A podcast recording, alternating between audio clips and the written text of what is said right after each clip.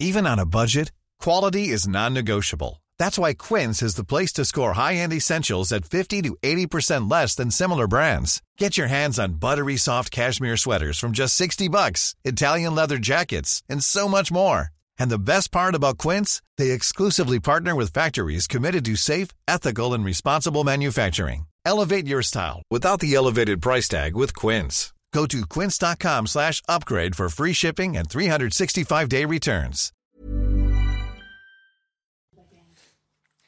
Bienvenue à tous, merci d'être avec nous, merci d'avoir choisi CNews à la une ce matin. Si vous habitez un grand quart sud-ouest du pays, vous allez avoir très très chaud, jusqu'à 40 degrés. Comment affronter la journée? 12 départements sont en vigilance rouge, seront en vigilance rouge à partir de 14h. On va aller à Marseille, où les parents d'élèves dénoncent l'inaction de la mairie face à la canicule, vous verrez. Les sénateurs sont très sévères vis-à-vis des autorités au sujet du fiasco du Stade de France. Le détail avec Jonathan Sixou.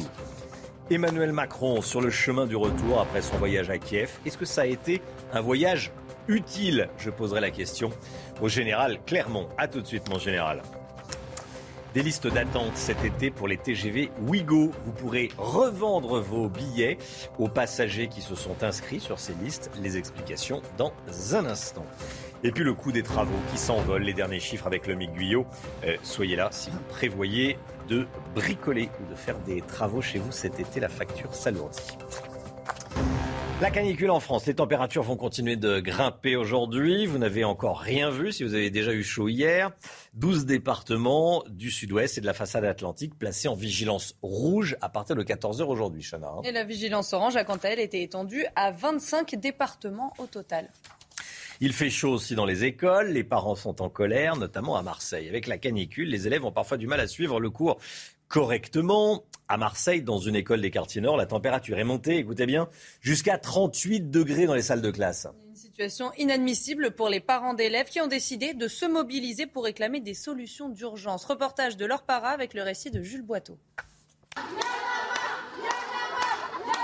Devant cette école primaire du 15e arrondissement de Marseille, ces mères d'élèves sont venues exprimer leur colère.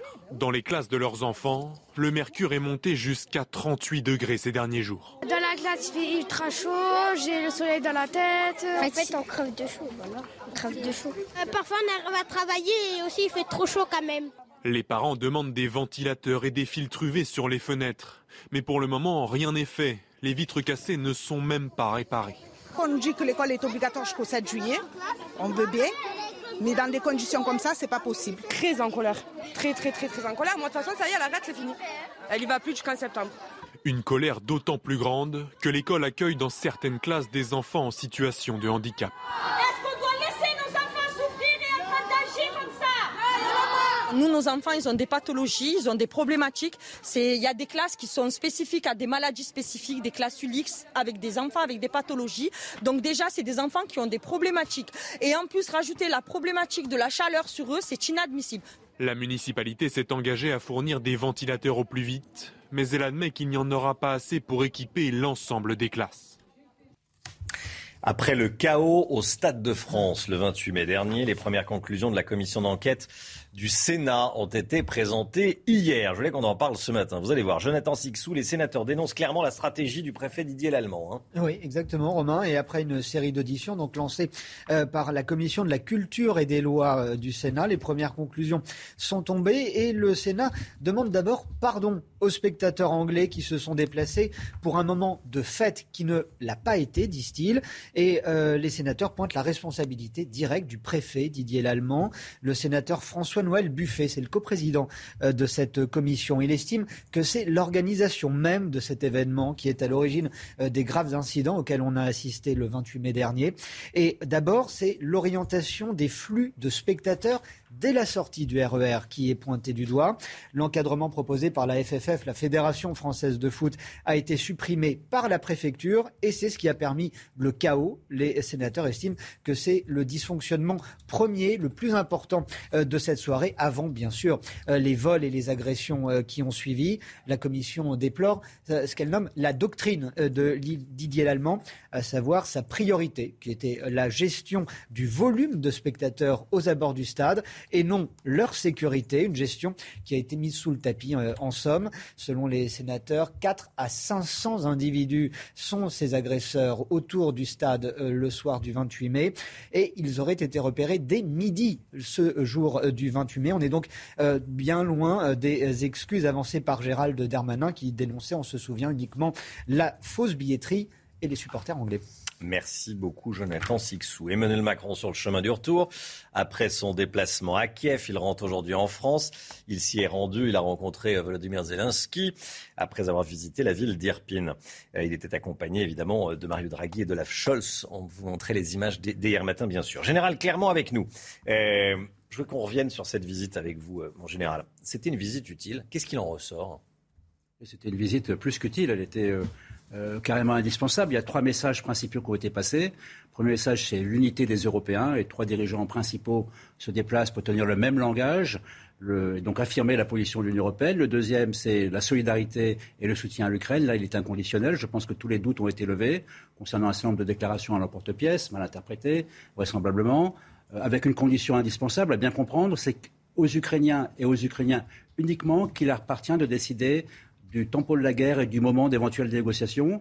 Et le troisième élément, c'est évidemment euh, l'espoir dans l'avenir, avec une décision euh, très engageante qui a été prise par l'Union européenne d'accélérer l'acceptation de la candidature de l'Ukraine à la candidature de l'Union européenne, qui l'a fait rentrer dans la salle d'attente qui va lui permettre de préparer une adhésion.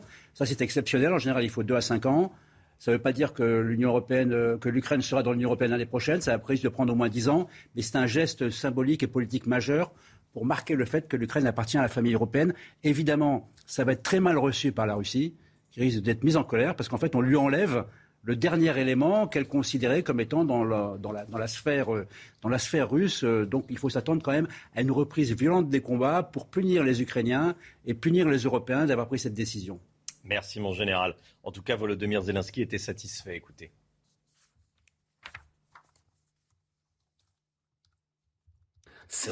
Mon impression générale de la réunion est positive.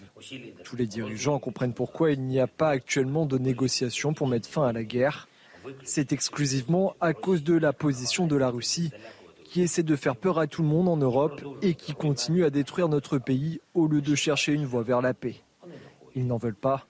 C'est un agresseur. Il doit décider lui-même que la guerre est terminée. L'État au cœur d'une enquête sur l'assassinat de Samuel Paty. L'ouverture de cette enquête fait suite à une plainte déposée par dix membres de la famille de l'enseignant début avril. Ils mettent en cause la responsabilité directe des ministères de l'Éducation nationale et de l'Intérieur. Ils estiment qu'ils n'ont pas protégé l'enseignant. Les explications de Reda Rabbit. L'État a-t-il une responsabilité dans l'assassinat de Samuel Paty L'avocate de la famille estime que des fautes auraient été commises par le ministère de l'Éducation nationale ainsi qu'au ministère de l'Intérieur. Pour rappel, le tueur avait eu vent de la polémique autour du professeur d'histoire-géographie via les réseaux sociaux. Hier, le parquet de Paris a confirmé l'ouverture d'une enquête pour non-empêchement de crime et non-assistance à personne en danger après la plainte déposée par la famille. On peut effectivement euh, mettre euh, en cause euh, un agent d'État qui, par son attitude personnelle détachable du service, n'a pas fait ce qu'il devait faire. Je pense que c'est le but de, de cette plainte, mais vous savez, elle a très très peu de chances de prospérer, dans la mesure où il faut véritablement euh, démontrer que cet agent d'éducation nationale ou de l'intérieur avait une connaissance précise du crime qui allait se commettre. Mais alors, quelle est l'utilité de la plainte? C'est surtout pour comprendre et savoir euh, quelles ont été euh, les réactions des uns et des autres. Est-ce qu'on ne pouvait pas faire mieux? Les plaignants souvent s'adressent à la justice pénale pour avoir accès à un dossier. L'enquête a été confiée à la brigade de répression de la délinquance contre la personne. À Paris, les ordures s'accumulent dans les rues. Les conducteurs de camions poubelles sont en grève en pleine canicule depuis lundi. Enfin, en tout cas, ceux euh, qui font partie du service public. Les entreprises privées fonctionnent, le public ne fonctionne pas à Paris. Depuis lundi, ils n'assurent plus la collecte et ce jusqu'à nouvel ordre. Les grévistes réclament une amélioration de leurs conditions de travail. En attendant, ce sont les riverains qui en subissent les conséquences. Reportage de Florian Paume avec le récit de Reda Rabbit. Pollution visuelle, encombrement des rues, odeur nauséabonde sur fond de canicule. C'est ce que vivent une partie des habitants de Paris depuis le début de cette semaine. Bah écoutez, ma fenêtre de ma chambre euh, donne ici, donc c'est vrai que le matin, On évite d'ouvrir les fenêtres et ça commence à être un peu pénible parce que les odeurs remontent et voilà, enfin nous on n'en peut plus. Alors on a déjà les rats, de toute manière, il n'y a pas besoin que les poubelles soient sorties. On a déjà les rats avec Hidalgo partout. Les conducteurs de camions poubelles de la ville de Paris sont en grève illimitée. Ils réclament un statut spécifique comme leurs collègues éboueurs qui, eux, ramassent les ordures et une revalorisation salariale. Une lettre a été envoyée à la mairie de Paris, mais les négociations n'avancent pas. Seule la moitié des arrondissements sont concernés, ceux gérés par la mairie de Paris. Les dix autres sont gérés par des prestataires extérieurs privés. Les maires victimes de cette grève réclament un changement. C'est euh, irresponsable de la part de la maire de Paris. Elle doit prendre des mesures d'urgence, faire ramasser les rues avec des prestataires privés et puis changer le mode de gestion. Et c'est d'ailleurs moins coûteux, c'est ce que dit la Chambre régionale des comptes. La mairie dit souhaiter poursuivre le dialogue avec les syndicats pour trouver une solution. Voilà, vu la, vu la chaleur, c'est pas véritablement le, vu la chaleur, c'est pas véritablement le moment pour faire euh, pour faire grève quand on est éboueur. Le tribunal correctionnel de Paris rend aujourd'hui sa décision concernant Saber Lamar. Cet Algérien est jugé pour avoir incité sept personnes à partir en Irak et en Syrie par le biais de sa fonction d'imam au début des années 2010. Et deux de ces individus ont combattu aux côtés de l'État islamique. Avant son arrivée en France, Saber Lamar a passé huit ans dans la prison de Guantanamo. Il était soupçonné d'avoir imaginé un attentat contre l'ambassade américaine en Bosnie avant d'être innocenté en 2009. Toutes les explications avec Sandra Buisson. Tout au long du procès, il a contesté avoir encouragé plusieurs personnes à partir en zone irako-syrienne au début des années 2010. À cette époque, Saber Lamar est en France depuis peu. Libéré en 2009 de Guantanamo et innocenté par la justice américaine, il avait été accueilli sur le sol français par Nicolas Sarkozy. Selon l'accusation, c'est par le biais de sa fonction d'imam en région bordelaise qu'il aurait ensuite favorisé le départ de sept personnes en Irak et en Syrie, dont deux ont combattu aux côtés de l'État islamique. Un des hommes y est mort, le second, Salim Machou, est parti avec ses quatre enfants et a été condamné à mort par la justice irakienne en 2019. Pour la procureure, il y a sans doute chez Saber Lamar les conséquences de ce qu'il a vécu à Guantanamo, huit ans de détention et des tortures. Mais aux yeux du ministère public, le prévenu lors de son procès le mois dernier n'a montré aucune once de remise en cause. Contre cet Algérien de 52 ans, la procureure a requis 10 ans de prison, le maximum encouru, assorti d'une période de sûreté des deux tiers et une interdiction définitive de territoire français. Allez, le sport tout de suite avec du rugby. Des drapeaux hissés au Qatar. Les drapeaux des 32 pays qualifiés pour la Coupe du Monde ont été hissés hier à Doha, Coupe du Monde de foot bien sûr. Et la Coupe du Monde qui débutera le 21 novembre. Le match d'ouverture opposera le Sénégal aux Pays-Bas. Les Bleus commenceront leur compétition contre les Australiens. Gourvenec et Lille, c'est fini. Le club nordiste a annoncé avoir résilié le contrat de son entraîneur. L'entraîneur s'en va après avoir passé une saison à Lille. Après une saison décevante, Jocelyn Gouvernec a annoncé sur Instagram qu'une page se tournait. Le technicien euh, portugais Paola, euh, Paolo euh, Fonseca était évoqué dans la presse pour le remplacer. 6h12, merci d'être avec nous, merci d'avoir choisi CNews pour démarrer cette journée. Bon courage, il va faire chaud, il va faire très chaud, on va le suivre évidemment euh, tout au long de la, journée euh, et de la, tout au long de la matinale. On va la suivre, cette courbe des températures, des températures aussi chaudes qu'à Doha, au Qatar. On en parlait à l'instant pour la Coupe du Monde de, foot de, de l'automne prochain. Il va faire aussi chaud en France qu'à Doha, au Qatar. Bon, pour vous faire une idée. Allez, euh, restez bien avec nous, on fait une petite pause, on se retrouve juste après, à tout de suite.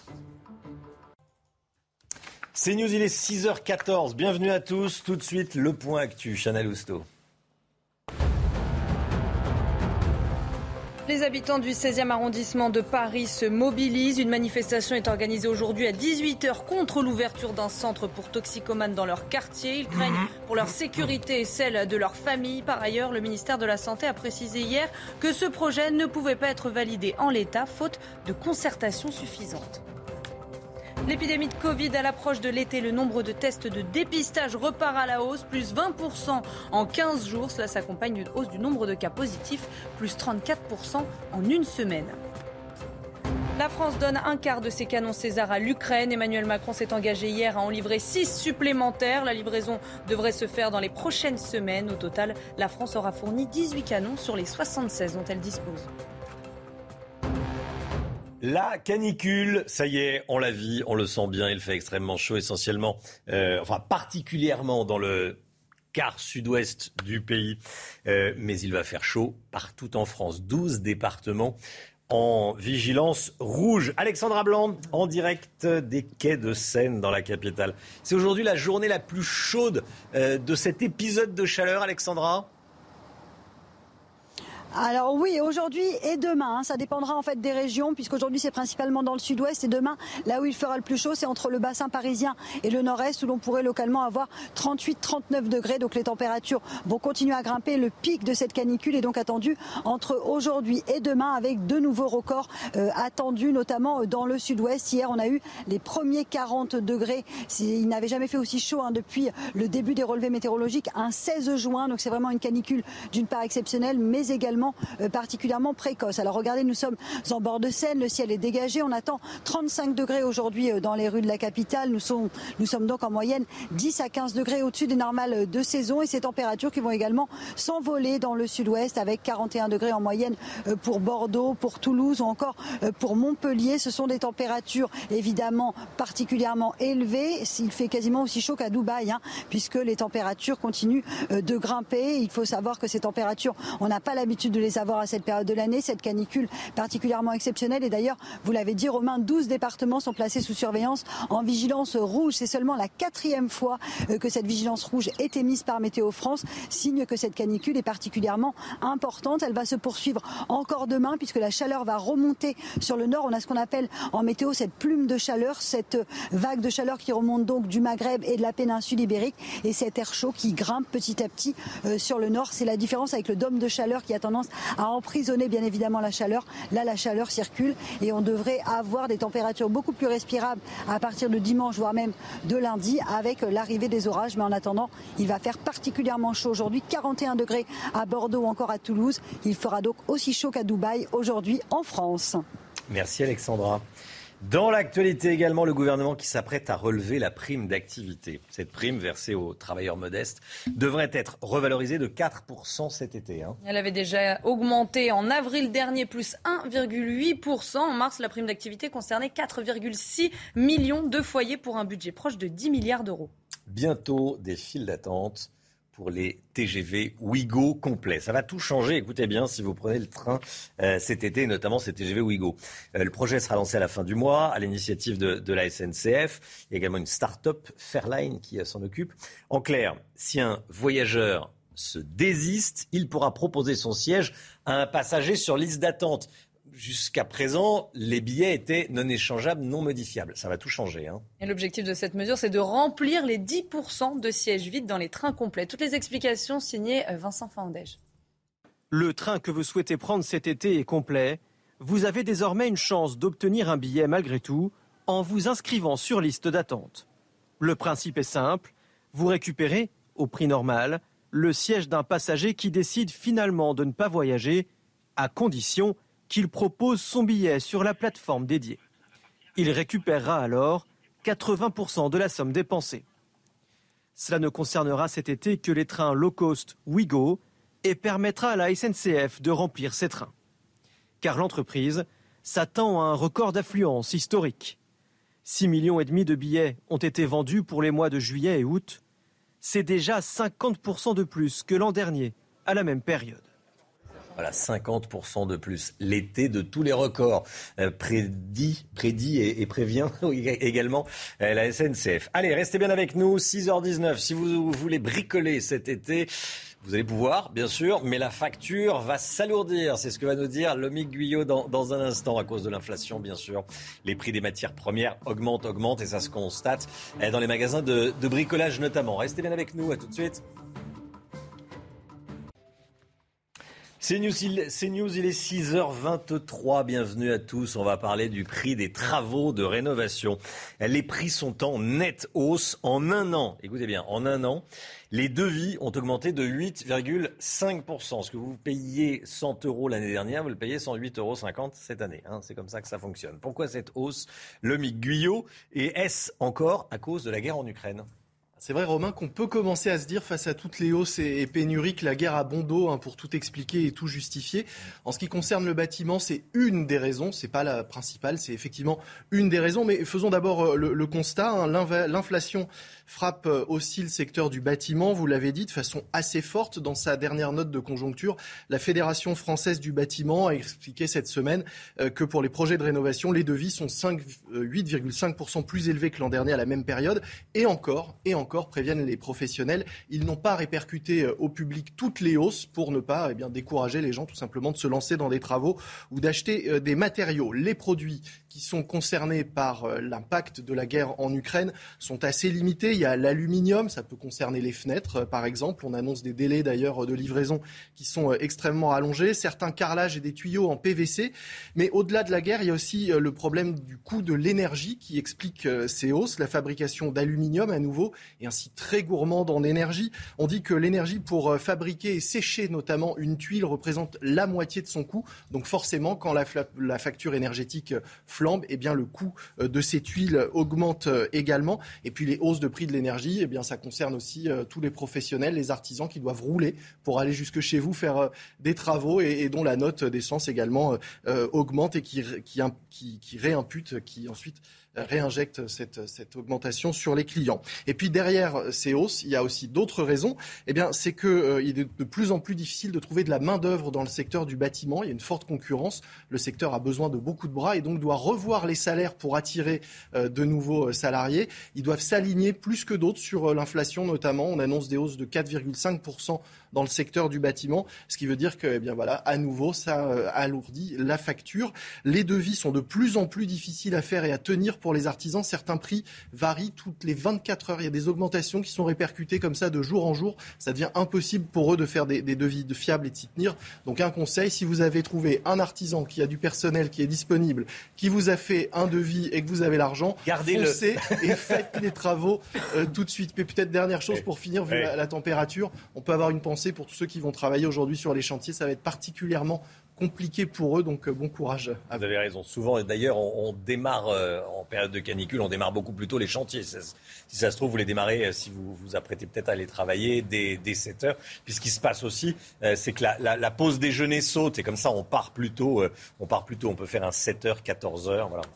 Les, les, petits patrons du, BTP s'adaptent. Et, les grands aussi d'ailleurs. Mais on, pense à, à, tout le monde. Voilà, bon courage si vous avez travaillé. Merci Lomic. 6h26, restez bien avec nous, la canicule est là, on va avoir très chaud aujourd'hui, on attend jusqu'à plus de 40 degrés, ça va être euh, la journée la plus chaude aujourd'hui, euh, demain il va aussi faire euh, très chaud, le détail tout de suite avec Alexandra Blanc. Alexandra, la météo avec cette canicule qui se poursuit aujourd'hui et demain, ça sera, ce seront les, deux journées les plus chaudes hein, de cet épisode. Et encore, ça pourrait durer un petit peu plus longtemps que prévu. Hein.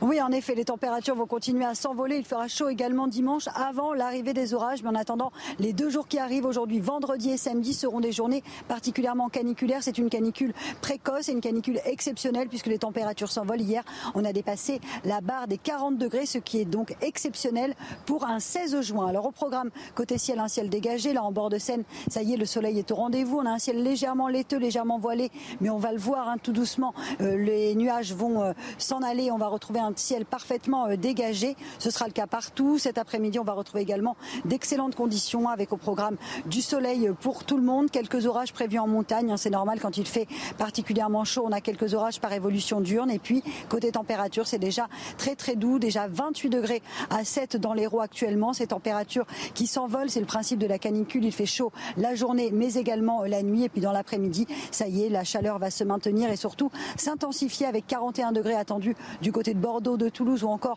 de Montpellier. Puis on attend également 35 degrés à Paris, 35 degrés en Bourgogne et en moyenne 32-33 degrés euh, sur le nord-est. La canicule qui va perdurer également demain puisque la chaleur va remonter un petit peu plus au nord avant le retour des orages prévus à partir de dimanche et de lundi. Et là, on va retrouver des températures qui resteront élevées mais qui seront tout de même beaucoup plus respirables. CNews, il est 6h28. Merci d'être avec nous. Merci d'avoir choisi CNews pour démarrer cette journée. On va beaucoup parler de canicule, évidemment, mais pas que, bien sûr. Il y a de l'inquiétude dans un quartier de Paris où la mairie de la capitale veut imposer un centre pour droguer. Les familles sont inquiètes pour la sécurité de leurs enfants. Reportage. Reconstitution ce matin sur le pont Neuf après le délit de fuite qui s'était soldé par deux morts. Un policier de 24 ans avait tiré au fusil automatique sur un véhicule qui prenait la fuite. On va rejoindre Vincent Faandège sur place. 12 départements en vigilance rouge cet après-midi. C'est en réalité toute la France et en particulier l'ouest du pays qui va avoir très très chaud. On verra comment affronter cette journée. On est de plus en plus nombreux à faire des tests Covid. L'épidémie repart. Frémis à la hausse. Le détail dans ce journal. Soyez là. Une nouveauté pour tous ceux qui ont un travail manuel. Un exosquelette fait des miracles, nous dira Michel Chevalet. Et puis l'Ukraine dans l'Union européenne, est-ce que c'est vraiment une bonne idée Édito politique, je poserai cette question à Jonathan Sixou. A tout de suite Jonathan. Les habitants du 16e arrondissement de Paris se mobilisent. Une manifestation est organisée aujourd'hui à 18h contre l'ouverture d'un centre pour toxicomanes dans leur quartier. Ils craignent pour leur sécurité et celle de leur famille. Par ailleurs, le ministère de la Santé a précisé hier que ce projet ne pouvait pas être validé en l'état, faute de concertation suffisante. Jules Boiteau et Charles Baget. Pour la manifestation demain, le 17 juin à 18h. Dans le 16e arrondissement de Paris, pour lutter contre le projet de centre pour toxicomanes, les riverains passent à l'action. Je vais manifester avec mes enfants parce que j'ai pas le choix, ils sont tout le temps avec moi et ils vivent ici. Euh, parce que précisément, je ne peux pas je ne peux pas prendre le risque qu'il y ait euh, des gens euh, drogués qui ne seront pas soignés auprès de mes enfants. Dans ce centre, les toxicomanes ne pourraient pas consommer. La structure vise à les accueillir pour les prendre en charge médicalement. Pour justifier l'emplacement, la mairie de Paris évoque la solidarité territoriale demandée aux quartiers traditionnellement peu touchés par le phénomène. Un argument irrecevable pour les habitants on déporte un problème qui a lieu quelque part, dont on connaît euh, la situation et les problèmes euh, y afférents, et on la délocalise sur un autre quartier avec tous les risques que ça encourt. La tranquillité, parce que la sécurité sont un droit fondamental pour euh, n'importe quel citoyen. L'ouverture de ce centre s'inscrit dans le cadre du plan CRAC, un plan pour lequel la mairie de Paris peine à trouver des lieux d'accueil. Voilà, et on sera avec Philippe Benoît, l'un des pères de famille euh, qui euh, refuse ce centre pour droguer. Il sera avec nous sur ce plateau dans le journal de 7 heures. Soyez là si vous le pouvez. Les suites de l'enquête sur le refus d'obtempérer sur le pont Neuf à Paris. Une reconstitution est organisée ce matin. Souvenez-vous, le 24 avril dernier, une voiture avait foncé sur un policier pour éviter un contrôle. Un des agents avait ouvert le feu. Le conducteur et le passager du véhicule étaient morts. Hein. Mais les juges ont décidé de ne pas retenir la légitime défense. Le policier de 24 ans a donc été mis en examen, notamment pour homicide volontaire. On rejoint tout de suite Vincent Fandège et Pierre-François Altermat en direct du Pont Neuf. Vincent, est-ce que la reconstitution a commencé? Comment ça se passe? Alors difficile à dire, la reconstitution va durer plusieurs heures normalement euh, euh, ce matin. On est un petit peu éloigné forcément parce qu'il y a le, secret de, l'instruction. En tout cas, cette reconstitution devrait permettre de faire la lumière sur, ce qui s'est passé effectivement le 24 avril euh, dernier. Aux alentours de, minuit, une patrouille de police tente de, contrôler ce, véhicule avec à bord trois personnes. Véhicule qui démarre alors. L'un des agents ouvre le feu à plusieurs reprises et tue deux personnes. Le passager, un des passagers plus le conducteur. Il s'agit de deux frères. Le policier dans, son, euh, dans sa déclaration s'estimait en danger euh, immédiat. Il évoque la légitime défense, mais certains éléments de l'enquête mettent à mal, en tout cas remettent en question eh certains aspects de cette version des policiers, notamment des témoignages contradictoires ou encore l'analyse des trajectoires des balles. Le policier, vous l'avez dit, a été mis en examen pour homicide volontaire. Voilà, cette reconstitution devrait permettre d'apporter des éléments, en tout cas, pour faire la lumière sur cette affaire. Merci beaucoup Vincent Fandège. Vincent Fandège en direct du Pont Neuf pour cette reconstitution. Merci Vincent. La France donne un quart de ses canons César à l'Ukraine. Emmanuel Macron s'est engagé hier à en livrer six supplémentaires. On vous en a parlé de ces canons César. Ils sont euh, présentés au salon militaire Eurosatori. La livraison devrait se faire dans les prochaines semaines. Au total, la France aura fourni 18 canons César sur les 76 dont elle dispose. Général Clermontine, une question. Ça nous met en difficulté ou pas de donner euh, un quart de nos canons César à l'Ukraine? C'est forcément un problème pour nos armées, mais ce n'est pas une nouveauté. En général, on prélève euh, les équipements pour les donner lorsqu'il y a des urgences. En fait, on va relativiser. Euh, il en reste 58 hein, si on enlève 18 à 76. Et en réalité, il y en a 32 qui sont commandés, qui devraient arriver dans les prochaines années. Et normalement, les 18 devraient être remboursés. La décision n'est pas prise. Donc, ils vont revenir. En gros, ça fera quand même une centaine de canons César pour grosso modo 8 régiments. Donc ça fait une dizaine de canons par régiment, c'est quand même pas beaucoup. Hein, parce que les Ukrainiens eux-mêmes, qui n'ont pas assez, ils en ont plusieurs centaines. Contre les Russes, ils en ont plusieurs milliers. Donc euh, comment on en est arrivé là? On est arrivé là parce qu'on a sacrifié le budget de la défense depuis 30 ans. On arrive dans une situation dans laquelle la France est la meilleure armée en Europe mais elle n'a pas la quantité. Il manque juste les avions, les bateaux, les chars, les drones, enfin, tout ce qui permet de faire la guerre dans la durée, de haute intensité. Alors que faire pour en sortir? C'est pas compliqué, c'est même très simple. Il faut faire passer le budget de la défense de 2% à 3% du PIB. Vous allez me dire, c'est pas possible, ça coûte trop cher. Eh bien, faux, ça ne coûte pas cher. En réalité, il faut comprendre que le seul, la seule activité régalienne de l'État qui nous rapporte de l'argent, c'est la défense, parce qu'on a une industrie de l'armement souveraine, on sait tout faire des avions, des bateaux, des sous-marins, des satellites, euh, des canons. Et cette industrie, elle, crée de la richesse, de l'innovation, de l'emploi. Elle c'est la seule qui équilibre notre déficit de la balance commerciale. Et, et, au-dessus, cerise sur le gâteau, tous les régiments, toutes les unités, toutes les bases aériennes, c'est le tissu euh, qui permet au territoire de vivre. Exemple, la base aérienne de Luxeuil, que je connais bien. Euh, Luxeuil, c'est 7000 habitants. vous enlevez la base aérienne de Luxeuil, la, la, région de la Haute-Saône disparaît. La défense, c'est bon pour la France. La défense, c'est bon pour l'économie de la France. C'est le message du général Clermont. Merci, mon général. Emmanuel Macron sur le chemin du retour après son déplacement à Kiev. Il rentre aujourd'hui en France. Euh, il était euh, à Kiev et à Irpin. Irpin, juste à côté de Kiev, dévasté par la guerre il a rencontré notamment le président ukrainien Volodymyr Zelensky. On vous montrait les images euh, toute la journée d'hier. Alors pendant cette rencontre, il a été largement question de l'entrée de l'Ukraine dans l'Union européenne. Emmanuel Macron s'est dit favorable. Écoutez, il était l'invité du 20h de TF1 hier soir. Nous n'avons pas le droit, maintenant, après tant de semaines de guerre, dans un moment si difficile, de dire aux Ukrainiens revenez plus tard. Et donc ce signal doit être envoyé maintenant. Oui, nous sommes prêts maintenant à vous reconnaître ce statut de candidat à l'adhésion. Mais nous leur avons dit, tous ensemble, avec la même franchise, ce processus va prendre du temps. Il y aura des conditions, il y aura une feuille de route. L'Union européenne, ce sont des valeurs, sont, euh, c'est une géographie, c'est aussi une série de, règles communes que nous avons pour qu'il y ait un marché unique, une libre circulation. Et donc il y a beaucoup de chemin à faire, on le sait. Mais c'est un signal d'espoir.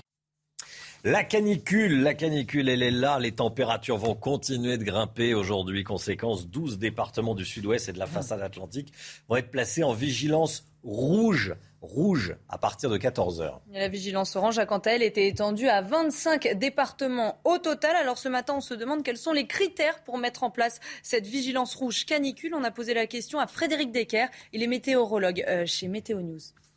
Euh, les critères de mise en place, donc c'est des écarts de température qui dépassent 10 à 15 degrés au-dessus des normales de saison et pendant au moins trois jours consécutifs, hein, donc avec des nuits euh, qu'on appelle tropicales en météo, c'est-à-dire au-dessus de 20 degrés de minimum et donc des seuils de température maximale également très élevés qui dépassent 35 à 37 degrés sur les régions de l'Ouest. Donc il faut au moins euh, dépasser ces seuils pendant trois jours et trois nuits consécutifs. Allez, des conseils. Comment affronter la journée avec des températures aussi élevées? On voit ça avec Clémence Barbier. Première recommandation en cas de forte chaleur, s'hydrater régulièrement sans attendre d'avoir soif. Un conseil qui s'applique notamment aux personnes les plus fragiles, comme les enfants ou les personnes âgées. L'autre astuce pour se rafraîchir, se mouiller le corps plusieurs fois par jour, se passer un linge humide sur le visage. Chez vous, fermez vos fenêtres et volez la journée et ouvrez-les le soir. Autre conseil à suivre, évitez de sortir aux heures les plus chaudes. Si vous n'avez pas le choix d'être dehors, appliquer régulièrement une crème solaire, porter des vêtements légers de couleur claire et un chapeau. La pratique du sport en cas de forte chaleur est déconseillée. Merci à vous. Pour l'alimentation, vos meilleurs alliés sont les fruits et légumes de saison gorgés d'eau. L'alcool, en revanche, est à éviter. En cas d'urgence ou de malaise, il est recommandé d'appeler le 15. Voilà, et beaucoup de bon sens évidemment. Hein. Si vous avez des questions, il y a le ministère de la Santé qui a quand même activé un numéro vert, un numéro gratuit, canicule info service 0800 06 66 66. C'est gratuit. De 9h à 19h. Hein. On pose ces questions de 9h à 19h. Si vous avez des questions à 19h10, il euh, faudra attendre le lendemain. Voilà.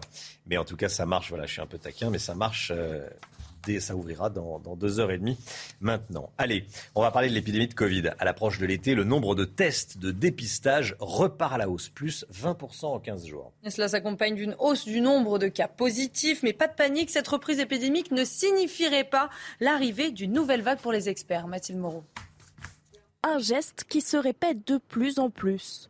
Les dépistages du Covid-19 sont en hausse ces derniers jours en France. La semaine passée, près d'1,3 million de tests ont été réalisés, soit 20% de plus en 15 jours. On a deux types euh, de, profils. On a les personnes qui veulent protéger leurs proches, qui vont euh, à des réunions familiales. Et on a les personnes qui ont des symptômes. Et la difficulté qu'on a maintenant, c'est qu'on voit bien qu'ils sont plus nombreux à être positifs car c'est bien ce chiffre qui inquiète, celui du taux de positivité, le nombre de tests positifs par rapport au nombre de tests réalisés. Il a augmenté de 33,6% en une semaine. Le nombre de cas quotidiens est actuellement de 39 000 sur les sept derniers jours, contre moins de 18 000 fin mai. Des chiffres en hausse, mais il ne s'agit pas encore d'une nouvelle vague selon cet épidémiologiste tant qu'on n'a pas de nouveaux variants, c'est-à-dire de variants autres que ceux de la famille Omicron, on n'aura pas ce que vous appelez une nouvelle vague, c'est-à-dire une recrudescence très importante avec, euh, encore une fois, une saturation des services de réanimation, des services de soins intensifs. De son côté, le gouvernement indique rester vigilant. Il est toujours recommandé pour les personnes fragiles de bien respecter les gestes barrières et de porter le masque en public. Voilà, et comme tous les matins, vous le savez, on vous consulte dans la matinale. Ce matin, on vous pose cette question. À quelques semaines des vacances, est-ce que vous craignez une reprise de l'épidémie de Covid? Écoutez, c'est votre avis. Euh, a priori, non, je suis plutôt confiant. Je me dis que la majorité des, des personnes sont vaccinées, donc euh, voilà. Non, je pense qu'ils nous attendent à la rentrée. Un peu, oui. Du fait que les gens, ah bah, ça fait euh, quelques mois qu'on n'est plus du tout vigilant. On craint toujours, comme si euh, on avait toujours euh, une épée de, Damoclès sur la tête. Non, je, enfin, tout le monde s'en fiche maintenant du Covid. Ça ne fait plus rien le Covid, j'ai l'impression. Enfin, je, on est vacciné, tout va bien, quoi. Voilà, chacun donne euh, son avis. Bon, c'est l'épidémie est encore là. Hein. On a tous autour de nous des, cas, de, des personnes qui ont, attrapé le, Covid. Allez, le sport tout de suite avec les toutes dernières informations. On connaît les 16 villes du mondial 2026 euh, de foot. On va tout vous dire. Voilà, la FIFA a dévoilé les 16 euh, villes qui vont accueillir des matchs du, du Mondial 2026. Et pour la première fois de l'histoire, la Coupe du Monde aura lieu dans trois euh, pays, les États-Unis, le Mexique et le Canada. La majorité des villes se situent aux États-Unis comme New York, Miami et Los Angeles, mais les villes canadiennes et mexicaines comme Toronto et Guadalajara, accueilleront aussi des matchs. Je ne sais pas si je vais prendre l'accent mexicain.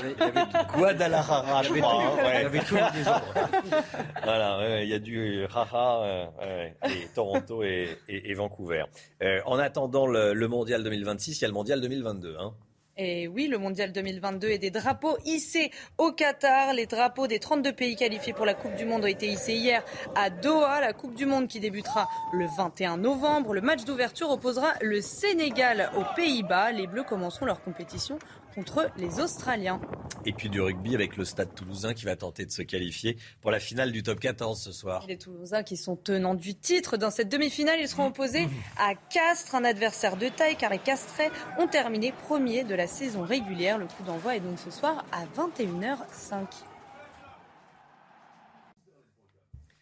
CNews, 6h42, merci d'être avec nous. Restez bien sur CNews. Dans un instant, on ira en forêt. Les forêts de la moitié nord de la France sont désormais surveillées en période de forte chaleur et tout l'été, comme les forêts méditerranéennes. Et oui, c'est ça aussi le changement climatique. Reportage dans un instant, à tout de suite. C'est News, il est 6h46, 7h moins le quart. Bienvenue à tous. Merci d'être avec nous. Il va faire chaud aujourd'hui. On en parle beaucoup, évidemment. tout d'abord, le rappel des titres avec Chana Lousteau. Les températures vont continuer de grimper aujourd'hui en France pour atteindre jusqu'à 40 degrés localement. Conséquence, 12 départements seront placés en vigilance rouge à partir de 14h. 25 départements sont également en vigilance orange. Alors si vous avez des questions, le ministère de la Santé a activé un numéro gratuit canicule info service. C'est le 0800 06 66 66. La responsabilité de l'État au cœur d'une enquête sur l'assassinat de Samuel Paty. L'ouverture de cette enquête fait suite à une plainte déposée par dix membres de la famille de l'enseignant début avril. Ils mettent en cause la responsabilité directe des ministères de l'Éducation nationale et de l'Intérieur. Ils estiment qu'ils n'ont pas protégé Samuel Paty. Le tribunal correctionnel de Paris rend aujourd'hui sa décision concernant Saber Lamar. Cet Algérien est jugé pour avoir incité sept personnes à partir en Irak et en Syrie par le biais de sa fonction d'imam au début des années 2010. Deux de ces individus ont combattu aux côtés de l'État islamique. La procureure avait requis en mai la peine maximale de 10 ans de prison. Si vous habitez en Ile-de-France et que vous prenez votre voiture, il va falloir lever le pied à cause de la pollution. La préfecture de police demande aux automobilistes de réduire de 10 à 20 km heure leur vitesse réglementaire dans toute la région euh, Ile-de-France. Voilà, on lève le pied comme d'habitude quand il y a des périodes de canicule. Et puis cette information euh, sur laquelle je voulais qu'on revienne ce matin. Désormais, les forêts du nord du pays, euh, forêt d'Île-de-France, forêt de Bretagne, sont surveillées par les pompiers euh, à cause du risque incendie, comme celles qui se trouvent en Méditerranée. En Méditerranée, on a l'habitude. Euh, dans la moitié nord, on a moins l'habitude, Chana. Et oui, l'ONF lance une alerte. Il met en garde contre un risque élevé de feux de forêt, notamment en Ile-de-France, vous l'avez dit. Il appelle les promeneurs à la vigilance. Reportage dans la forêt de Fontainebleau, en Seine-et-Marne, où un incendie s'est déclaré au début du mois. Sacha Robin, Tancred Guillotel et Mathilde Moreau. Ce paysage noirci, c'est le résultat d'un incendie qui s'est déclaré il y a une dizaine de jours. Plus d'un hectare de la forêt de Fontainebleau en Seine-et-Marne est parti en fumée. L'origine est toujours inconnue. C'est le premier incendie de cette taille pour la saison. Euh, on nous annonce une vague de chaleur euh, conséquente dans les prochains jours. Météo France nous alerte euh, au niveau maximal pour ce week-end. Et à ce titre, il faut faire preuve de prudence dans les prochains jours. Un appel à la prudence ce week-end, d'autant plus que la nature du sol a une particularité ici. On est sur un sol très sec et on est sur un sol avec de la matière organique, c'est-à-dire qu'un feu qui se déclenche ici va pouvoir être éteint par la personne qui a allumé son barbecue et finalement quelques jours plus tard ressurgir ailleurs à travers des veines de matière organique. Alors dans cette région peu habituée aux incendies dans les massifs forestiers, les messages de prévention sont primordiaux. Il ne faut pas fumer en, en milieu forestier. Euh, il ne faut pas non plus euh, amener de barbecue ou de petits réchauds euh, à gaz. Hein. Il faut aussi ne pas venir avec un véhicule motorisé, une motocross par exemple, dans le, dans le massif forestier. En France, un feu de forêt sur deux est dû à une imprudence humaine et pourrait donc être évité. Voilà, inquiétude également dans les, dans les forêts franciliennes. On va partir au salon Vivatech, porte de Versailles. La technologie du futur est au service de l'homme. Rien que ça. Michel Chevalet a testé pour nous un exosquelette, un appareil de 7 kilos qui prend en charge 75% d'une masse que l'on doit porter concrètement. L'objet est plus léger quand on porte cet exosquelette. Et il est présenté par le groupe La Poste. Objectif, pouvoir un jour équiper les postiers français. Alors comment ça marche? Démonstration de Michel Chevalet avec Thibault Marcheteau. Ici, à Vivatech, on vous prépare au futur. Quel sera notre futur? Et notamment dans le domaine du travail. Et regardez ce que j'ai dans le dos. Ça, ça s'appelle un exosquelette. Vous avez déjà vu. C'est cette espèce de, de squelette extérieur qui reprend les efforts et donc soulage, évidemment, quand on porte de lourdes charges. Un exemple ici sur le stand de la Poste. Vous voyez, cette caisse que l'on manipule, 15 kilos. Mais avec l'exosquelette qui, lui, avec deux moteurs électriques, tente à me redresser, et je le sens qu'il me tire en arrière par un jeu de câbles, eh bien, les 15 kilos de la boîte, j'ai l'impression de n'en transporter que seulement 5. Et surtout, ce qui est étonnant, c'est que cette machine que j'ai dans le dos, elle ne pèse que 7 kilos. Vous voyez donc la légèreté de cet exosquelette et surtout son efficacité. Voilà, on robotise l'homme. Hein. Euh, c'est valable pour, euh, pour la Poste. Là, on vient de le voir avec, euh, avec Michel Chevalet. C'est valable également dans, dans l'armée, Général Clermont. Hein. Sûr, il y a de, de nombreuses réflexions sur l'utilisation de ces technologies pour rendre le combattant plus efficace. Voilà, l'homme augmenté, comme on dit. L'entrée de l'Ukraine dans l'Union européenne, on n'en est pas là l'Ukraine est dans l'antichambre hein, de l'Union européenne. Ça va prendre des années. Mais est-ce que ce serait une bonne chose? Poserai la question à Jonathan Sixou, édito politique, dans un instant. A tout de suite.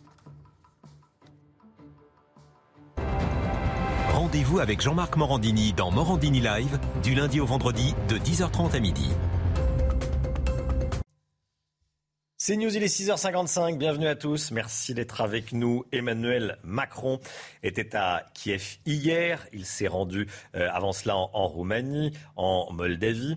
Euh, on est avec vous, Jonathan Sixou. Pourquoi autant d'international dans cet entre-deux tours bah, il était euh, important, en tout cas pour euh, Emmanuel Macron, de se euh, marquer, de s'imposer dans ce dossier ukrainien. On lui reprochait, souvenez-vous, Romain, de ne pas se déplacer à Kiev depuis le début de la guerre le déplacement hier euh, avec euh, le chef du gouvernement euh, allemand notamment, ainsi que le chef du gouvernement italien et roumain, a permis d'officialiser la candidature de l'Union la candidature de l'Ukraine à l'Union européenne. Depuis hier, donc Kiev est officiellement candidat à l'adhésion. C'est une procédure qui est longue, mais qui est intéressante pour les pays prétendants, car et c'est peu connu, cette étape s'accompagne d'une aide financière substantielle. En gros, vous êtes eh bien Bruxelles commence tout d'abord par faire un chèque euh, et euh, d'envoyer ensuite ses euh, experts, ses fonctionnaires pour aider le pays à se mettre à niveau, à se conformer aux standards européens. Il y a une série de critères à respecter, critères politiques et économiques principalement, respect de la démocratie et des minorités, de l'état de droit, avoir une économie de marché qui est viable et une justice équitable. On ne peut pas dire évidemment que l'Ukraine respecte tous ces critères pour le moment. Corruption y est même systémique dans ce pays depuis son indépendance en 1991. Et l'Ukraine détient un malheureux record, celui d'une émigration massive en temps de paix. 10 euh, millions d'Ukrainiens ont quitté le pays depuis euh, son indépendance. Rappelons euh, aussi que Vladimir Zelensky a été élu pour enrayer cette corruption, mais il est cité dans les Panama Papers. Il aurait dissimulé à l'étranger quelques 40 millions de dollars. Jonathan Sixou, merci beaucoup Jonathan. La musique, la musique tout de suite. Demain soir, il va y avoir un concert de Dajou au Parc des Princes. Ça va être rediffusé sur C8. Je vous propose d'écouter Toko Toko.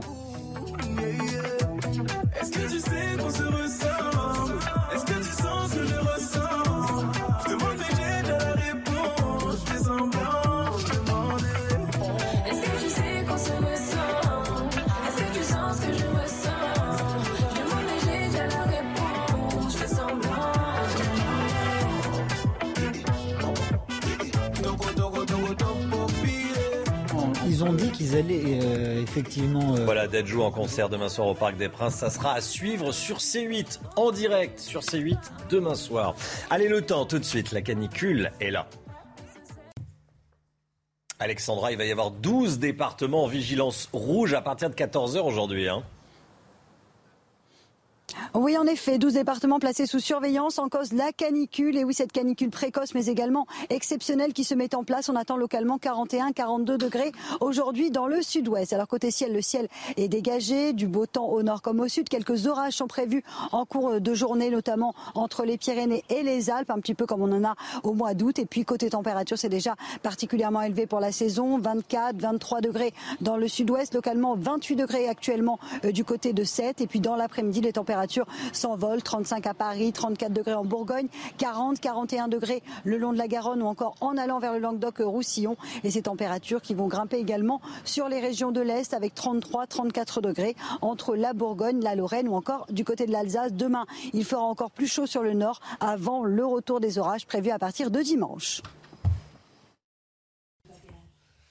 CNews, il est 6h59. Bienvenue à tous. Merci d'être avec nous et merci d'avoir choisi CNews pour démarrer votre journée. Si vous habitez un grand quart sud-ouest de la France, vous allez avoir très très chaud aujourd'hui, jusqu'à 40 degrés. Comment affronter la journée? 12 départements sont en vigilance rouge à partir de 14 heures. Les mairies, les mairies se mobilisent pour aider les plus fragiles pendant cette période de forte chaleur. On va rejoindre Jean-Luc Thomas en direct de Toulouse avec un parent d'élève. A tout de suite, Jean-Luc.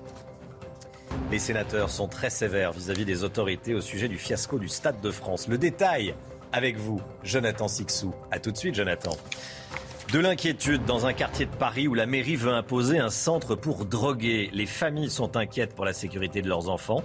On va recevoir Philippe Jean-Louis, organisateur de la manifestation contre le crack à Chardon-la-Gâche, euh, autour de cet ancien hôpital donc euh, qui va euh, devenir, qui devrait devenir un centre pour droguer. Merci d'être avec nous, Philippe Jean-Louis, et à tout de suite.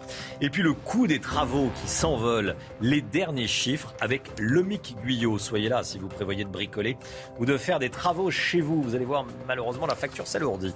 Et puis la voiture, électrique, on en parle beaucoup, mais c'est pas pour tout le monde. Est-ce que vous êtes électro-compatible? On verra ça avec Pierre Chasseret avant 7h30. La canicule en France, les températures vont continuer de grimper aujourd'hui. Conséquence, 12 départements du sud-ouest et de la façade atlantique en vigilance rouge à partir de 14h. la vigilance orange a quant à elle été étendue à 25 départements au total. Et puis il fait chaud aussi dans les écoles et les parents sont en colère avec la canicule. Les élèves ont parfois du mal à suivre les cours correctement. Voilà, et certaines écoles n'apportent aucune solution. On rejoint tout de suite Jean-Luc Thomas et Amit Derka et d'Henry en direct de Toulouse. Il est un parent d'élève. Toulouse, Toulouse placé en vigilance rouge canicule. Jean-Luc, bonjour. Vous êtes euh, avec euh, Éric Pinault, président FCPE de la Haute-Garonne. Oui, exactement. Et à propos euh, des écoles, eh bien ici on est devant euh, l'école euh, Jean Jaurès. Hier, dans deux classes, il faisait 33 degrés et il y a même un élève qui a fait un malaise dû à la chaleur. Donc c'est pour ça qu'aujourd'hui, eh bien la plupart des élèves vont rester chez eux.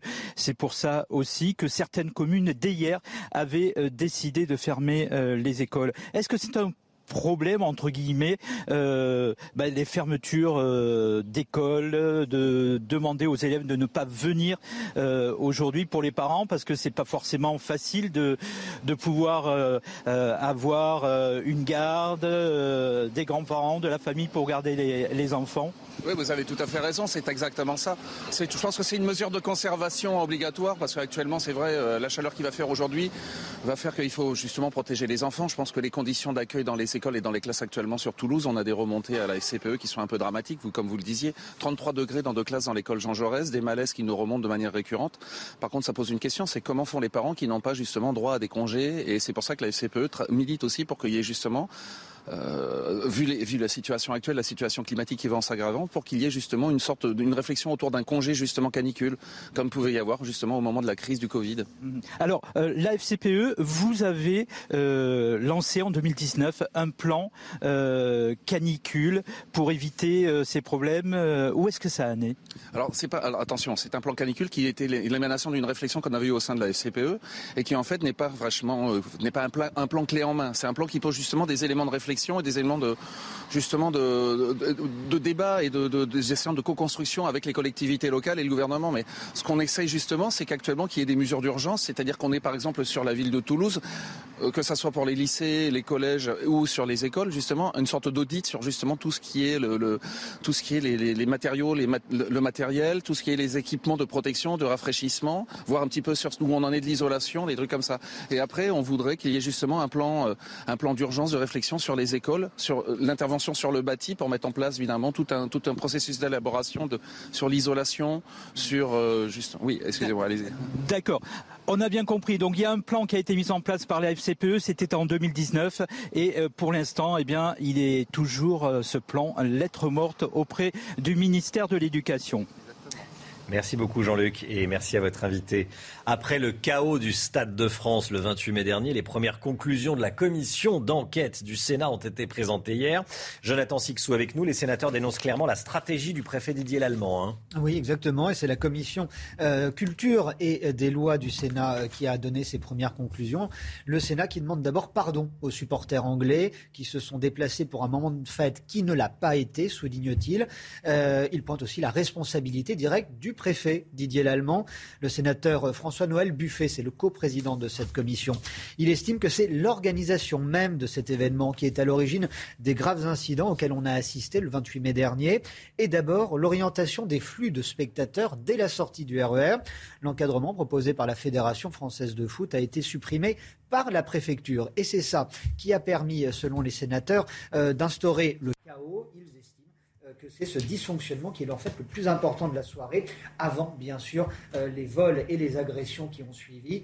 La commission déplore la doctrine de Didier Lallemand. Sa priorité était la gestion du volume des spectateurs. On me signale qu'il y a un problème de micro, donc alors c'est pas ah. euh, voilà, indépendant de notre volonté, mais bon, on va, on, va continuer à, à parler de cette, euh, de cette information, mais voilà, il y a un problème de micro, on me signale la régie. Voilà, on l'a, on l'a retrouvé. Alors, terminez votre papier, on vous a, on a rallumé le micro, voilà. Formidable. Non, je, alors je ne sais pas où le micro a été coupé, mais euh, les sénateurs euh, pointaient la doctrine de Didier Lallemand, le, préfet de police de Paris, euh, qui voulait uniquement encadrer l'afflux des spectateurs autour du stade et non leur sécurité. C'est une gestion qui a été mise sous le tapis, selon les sénateurs, qui pointe d'ailleurs le nombre d'agresseurs, 4 à 500 individus qui ont été repérés dès midi, le jour du match. On est loin, on le voit bien, Romain, des explications avancée par Gérald Darmanin qui lui dénonçait uniquement la fausse billetterie et le comportement des euh, supporters anglais.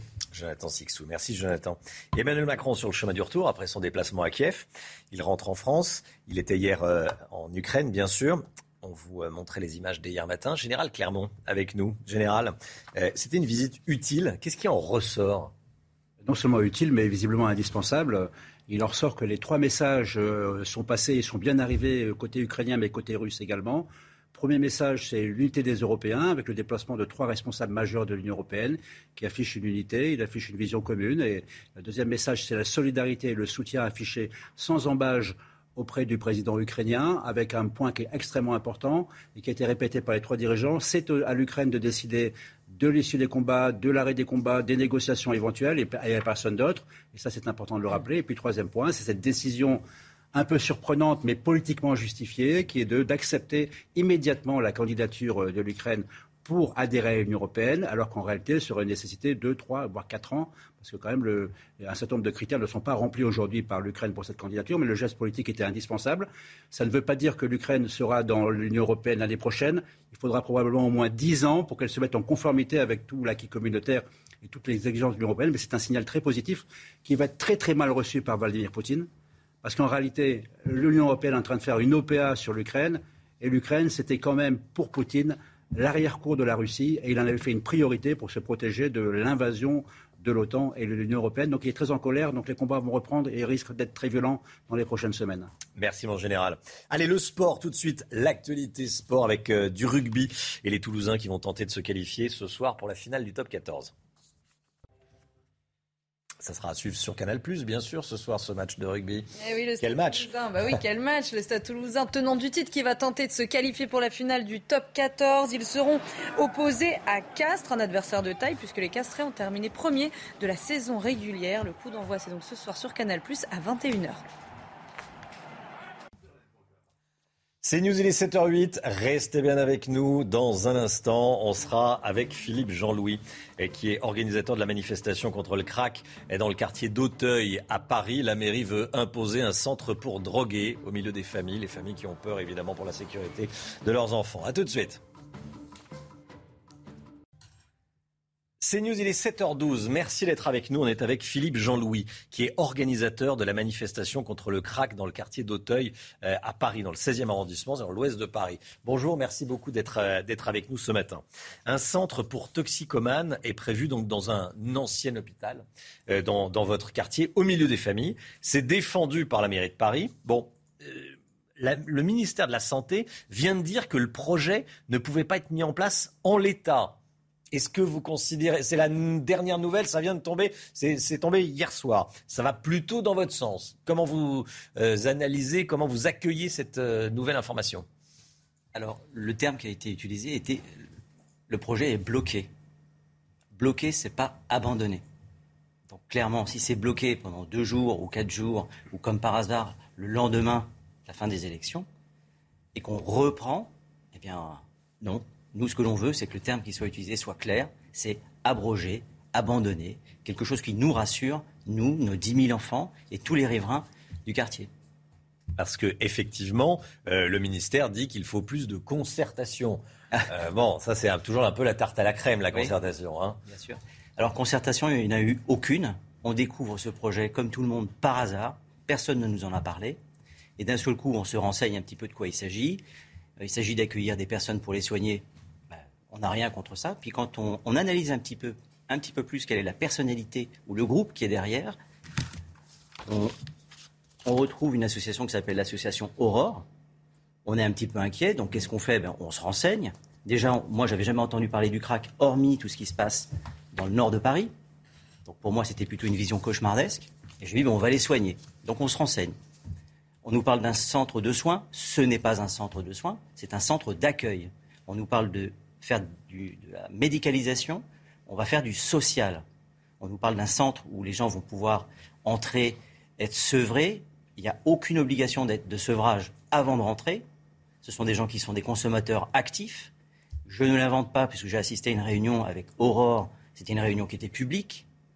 Et on nous explique que ce sont des consommateurs de crack. Alors j'invite chaque personne à se renseigner exactement de quoi on parle. Allez voir ce qui se passe euh, autour de la Riboisière, la gare du Nord. Il suffit de prendre le métro, il suffit de se déplacer, de, de, couvrir le cauchemar que c'est.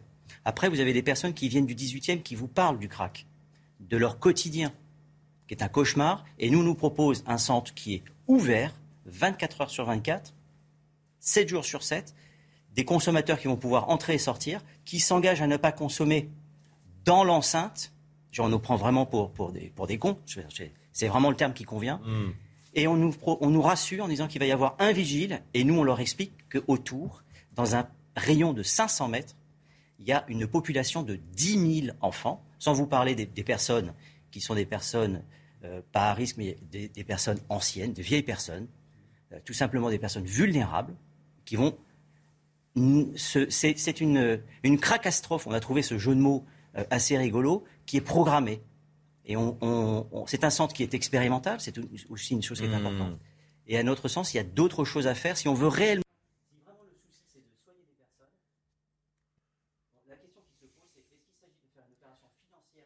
Alors, je, comme euh, et je suis confus, on a un petit problème de micro. Alors, visiblement, ah. c'est la thématique du matin. Tout à l'heure, c'était Jonathan Sixou. Euh, et, et, là, c'est vous. Est-ce que le micro fonctionne à nouveau? Ça remarche. Ça remarche. Alléluia, ça remarche. Vous pouvez continuer. Qu'est-ce que vous craignez très concrètement? Ce que je crains, c'est la mauvaise rencontre.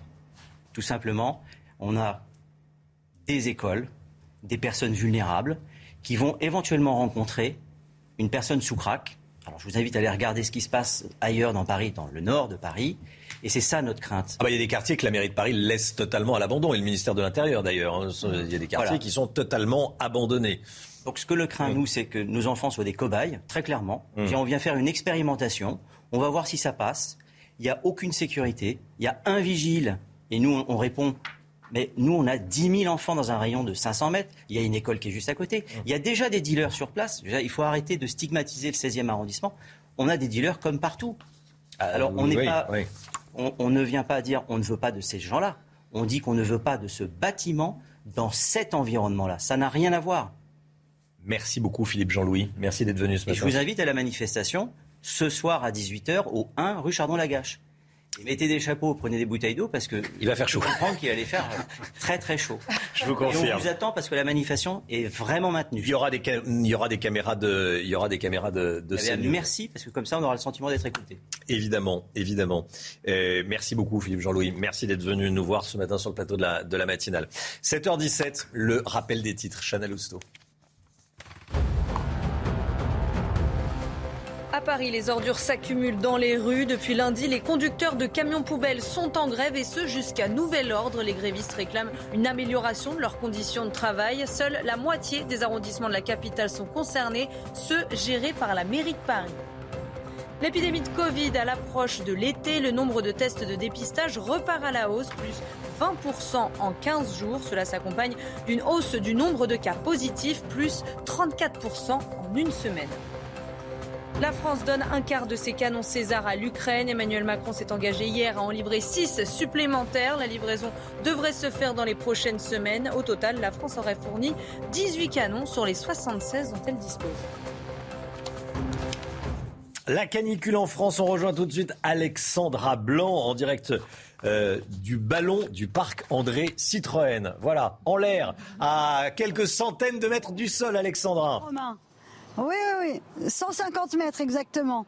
Je peux vous dire qu'il ne faut pas avoir le vertige. En, att- en attendant, la, la- la vue est magnifique. Regardez euh, les images euh, de ce matin avec donc au programme un temps euh, très ensoleillant. Voilà actuellement la tour Eiffel. Alors le ciel est un petit peu laiteux. On va en parler dans quelques instants avec la pollution qui se met en place, notamment en région parisienne. Mais c'est vrai que la canicule euh, se poursuit. Aujourd'hui et demain, ce seront vraiment les deux journées les plus chaudes de la semaine avec des températures qui pourraient localement dépasser les 42 degrés. C'est à peu près la même température qu'aujourd'hui à Dubaï, aux Émirats. Donc ça vous montre à quel point la canicule fait rage sur quasiment les trois quarts euh, du pays. Ces températures qui donc s'annoncent largement au-dessus des normales de saison.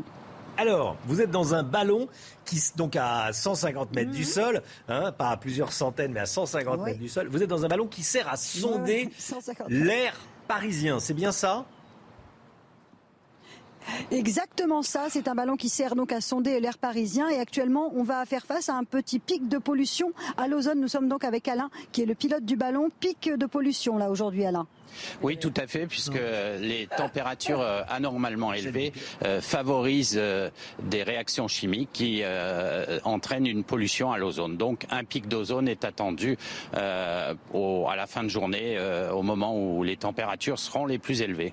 Et ça s'annonce particulièrement élevé. La France sous des températures caniculaires, ça va durer au moins jusqu'à dimanche, avant l'arrivée des orages. En attendant, faites attention puisque les températures vont s'envoler. On va battre de nouveau des records et parfois frôler les 42, 43 degrés, notamment aujourd'hui dans le sud-ouest ou encore sur le Languedoc-Roussillon. Courage. Merci beaucoup Alexandra, merci Alexandra. Si vous comptez euh, faire des travaux cet été, restez bien avec nous, on va parler du prix des matières premières. Les prix des travaux augmentent, augmentent, augmentent, que ce soit euh, les devis des professionnels ou même euh, si on fait du, bricolage chez soi, hein, Guyot. Oui, euh, Romain, et c'est vrai qu'on a tendance à accuser la guerre en Ukraine de, faire monter les prix, mais c'est pas la seule raison en réalité. La Fédération française du bâtiment l'explique dans une note de conjoncture publiée cette semaine. Il y a en réalité trois raisons à ces hausses de prix. Première raison, l'impact de la guerre, effectivement. Deuxième raison, la hausse des coûts de l'énergie. Par exemple, fabriquer une tuile coûte cher, ça nécessite euh, beaucoup d'énergie pour la sécher et on estime que le coût de l'énergie représente la moitié du coût d'une tuile. Et puis, le troisième euh, raison à ces, ces hausses de prix euh, spectaculaires, plus 8,5% sur les devis euh, en un an, dit la Fédération française du bâtiment, eh bien, ce sont les salaires. Le bâtiment manque de main-d'œuvre. Il, vaut mieux, il faut mieux payer les salariés pour qu'ils viennent travailler. Et donc, on, on estime que les salaires vont augmenter de 4,5% dans le secteur. Donc, pénurie liée à la guerre, hausse du coût de l'énergie et puis main-d'œuvre à mieux payer. Voilà ce qui explique cette flambée du coût euh, des travaux de rénovation euh, annoncés donc euh, pour les mois qui viennent. Restez bien avec nous dans un instant. On va parler des voitures électriques. Qui, euh, pour qui c'est intéressant d'acheter une voiture électrique? Pour qui ça l'est beaucoup moins? On va voir ça avec Pierre Chasseret dans quelques instants. À tout de suite.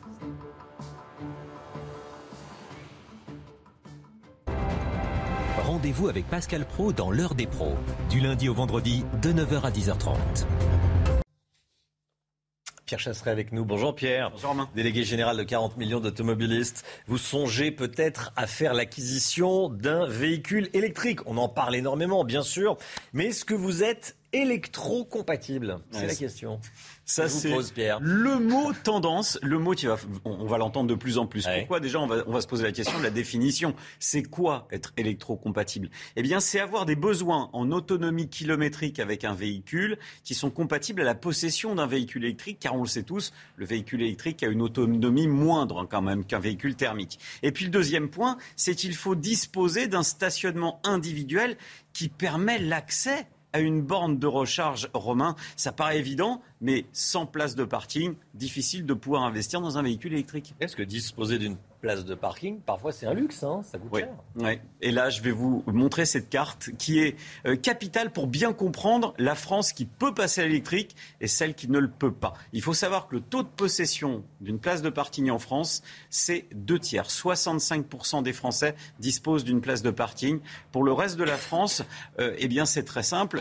On a une France du littoral atlantique qui possède majoritairement des places de parking. Et puis, une France euh, où c'est beaucoup plus difficile, notamment la France des grandes villes et surtout celle de la Côte d'Azur. Là, c'est une catastrophe. Sur la Côte d'Azur, eh posséder une place de parking, c'est posséder le Graal.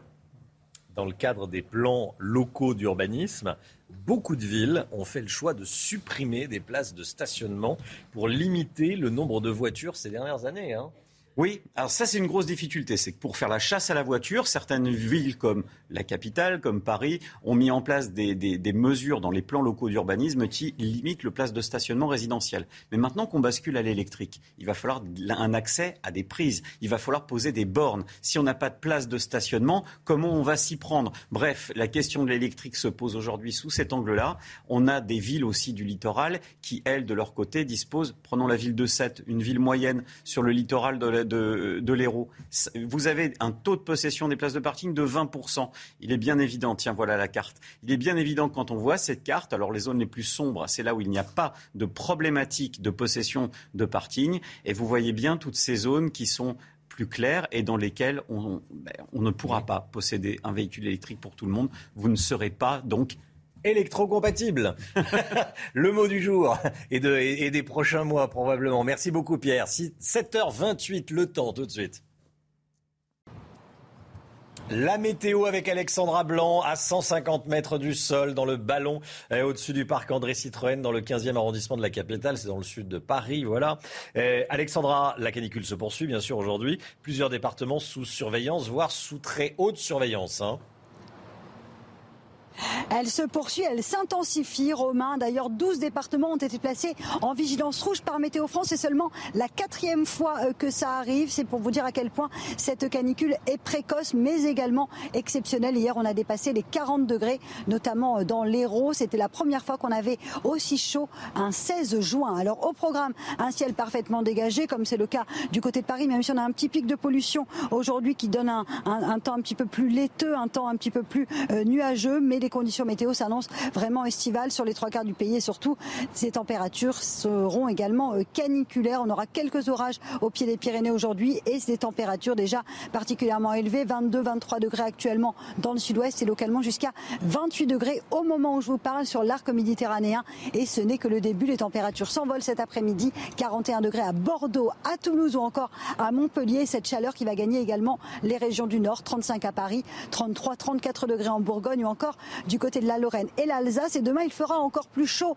entre la Vendée, le bassin parisien. On attend par exemple 39 degrés demain après-midi à Paris avant le retour des orages. Ça va vraiment faire du bien à partir de dimanche. Et donc, conséquence, les températures s'annoncent beaucoup plus respirables la semaine prochaine. Fin de la canicule. C'est une excellente nouvelle. Et en plus, le retour des orages, ça va amener un petit peu d'eau.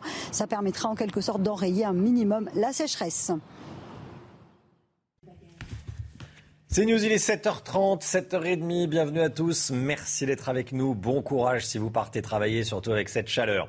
À la une ce matin, évidemment euh, la canicule, mais on ne va pas parler que de la chaleur, on va parler également de l'inquiétude dans un quartier de la capitale, où la mairie veut imposer un centre pour droguer. Les familles sont inquiètes pour la sécurité de leurs enfants. Reconstitution ce matin sur le pont Neuf après le délit de fuite qui s'était soldé par deux morts. Un policier de 24 ans avait tiré au fusil automatique sur un véhicule qui prenait la fuite. On rejoindra Vincent Fahandège sur place. À tout de suite Vincent. 12 départements en vigilance rouge cet après-midi.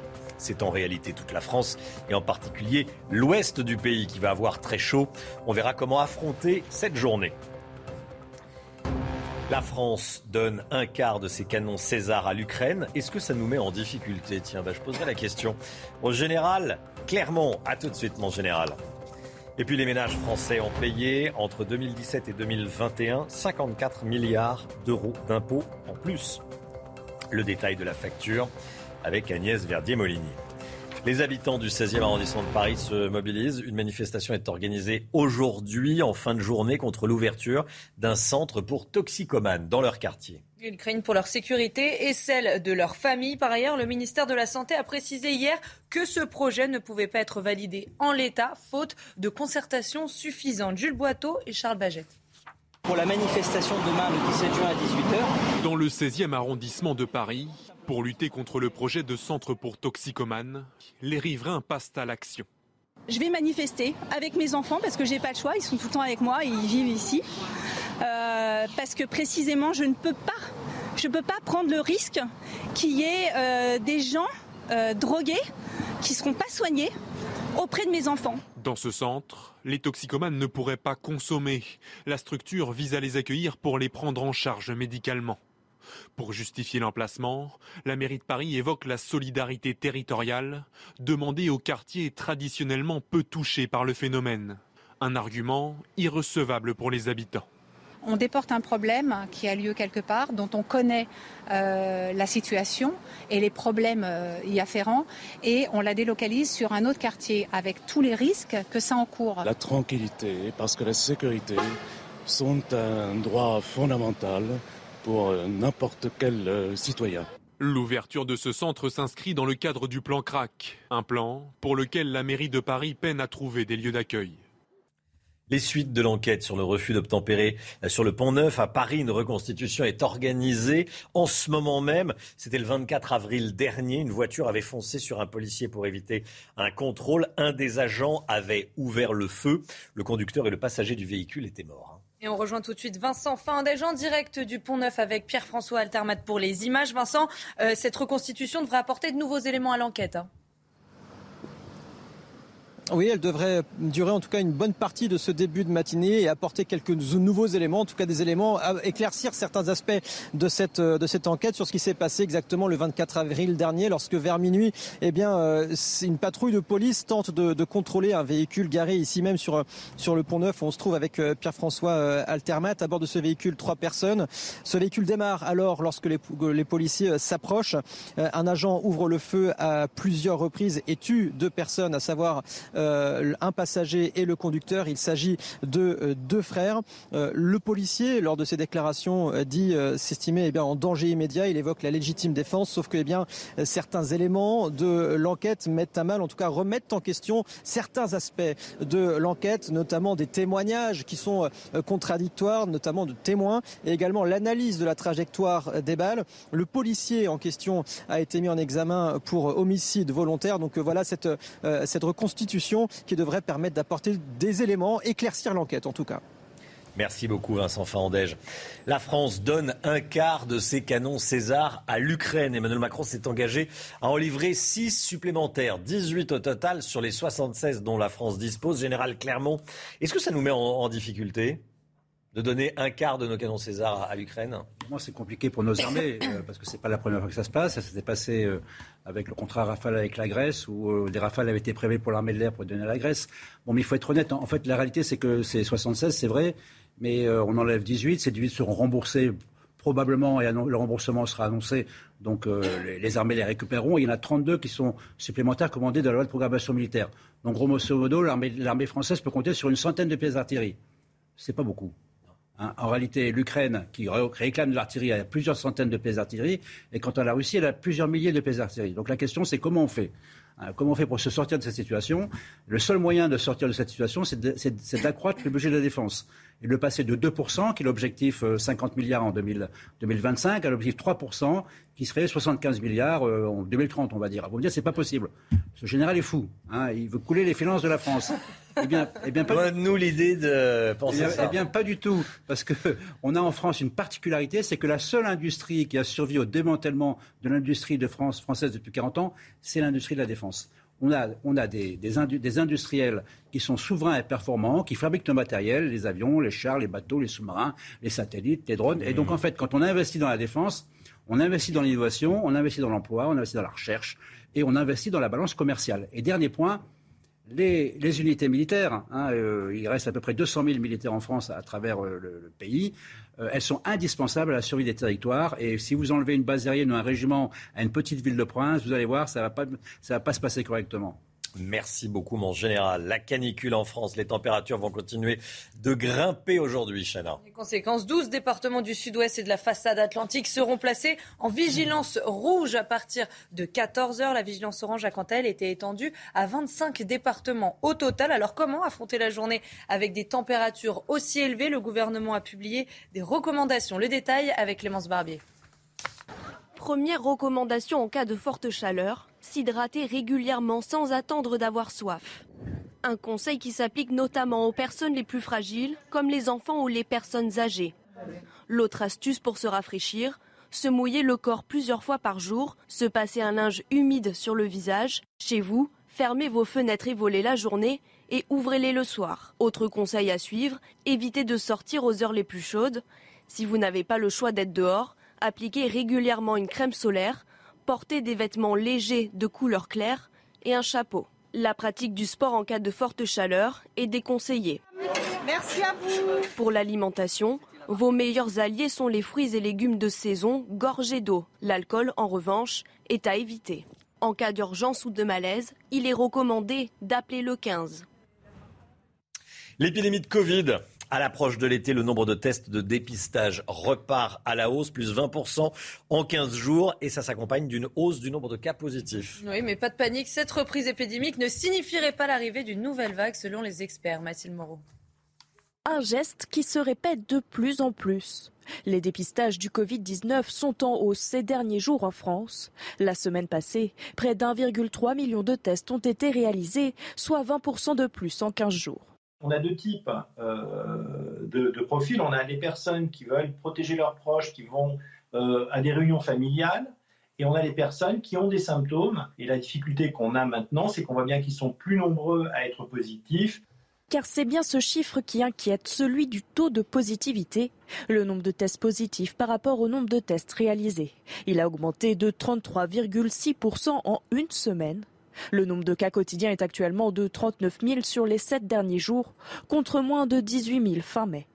Des chiffres en hausse, mais il ne s'agit pas encore d'une nouvelle vague selon cet épidémiologiste. Tant qu'on n'a pas de nouveaux variants, c'est-à-dire de variants autres que ceux de la famille Omicron, on n'aura pas ce que vous appelez une nouvelle vague, c'est-à-dire une recrudescence très importante avec, encore une fois, une saturation des services de réanimation, des services de soins intensifs. De son côté, le gouvernement indique rester vigilant. Il est toujours recommandé pour les personnes fragiles de bien respecter les gestes barrières et de porter le masque en public. Et comme tous les matins, on vous consulte dans la matinale et on vous pose cette question ce matin. À quelques semaines des vacances d'été, est-ce que vous craignez une reprise de l'épidémie de Covid? Écoutez vos réponses, c'est votre avis. Moi, a priori, non, je suis plutôt confiant. Je me dis que la majorité des, des personnes sont vaccinées, donc euh, voilà. Non, je pense qu'ils nous attendent à la rentrée. Un peu, oui. Du fait que les gens, bah, ça fait quelques mois qu'on n'est plus du tout vigilant. On craint toujours, comme si on avait toujours une épée de Damoclès sur la tête. Non, je vois pas. Tout le monde s'en fiche maintenant du Covid. Ça ne fait plus rien le Covid, j'ai l'impression. Enfin, je... on est vacciné, enfin, tout va bien, quoi. Tout le monde s'en fiche maintenant du Covid. 17 dames, chacun son, chacun son, avis et son point de vue. Euh, restez bien avec nous. Il est 7h40. À 8h15, l'invité politique de la matinale, Jordan Bardella, président du Rassemblement national. Soyez là si vous le pouvez. Et puis dans quelques instants, on va parler d'un sujet qui dit tout du changement climatique qu'on est en train de, de vivre. Les forêts du, de la moitié nord du pays sont surveillées en, termes de risque incendie comme celle euh, de la Méditerranée. Ça, c'est très nouveau.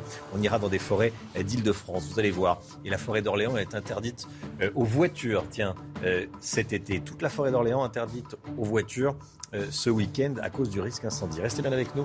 À tout de suite.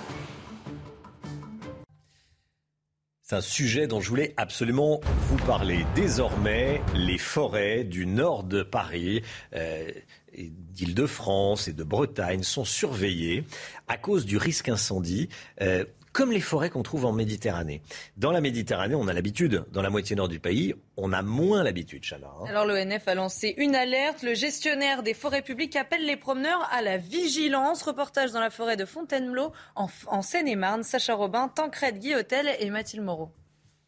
Ce paysage noirci, c'est le résultat d'un incendie qui s'est déclaré il y a une dizaine de jours. Plus d'un hectare de la forêt de Fontainebleau en Seine-et-Marne est parti en fumée. L'origine est toujours inconnue. C'est le premier incendie de cette taille pour la saison.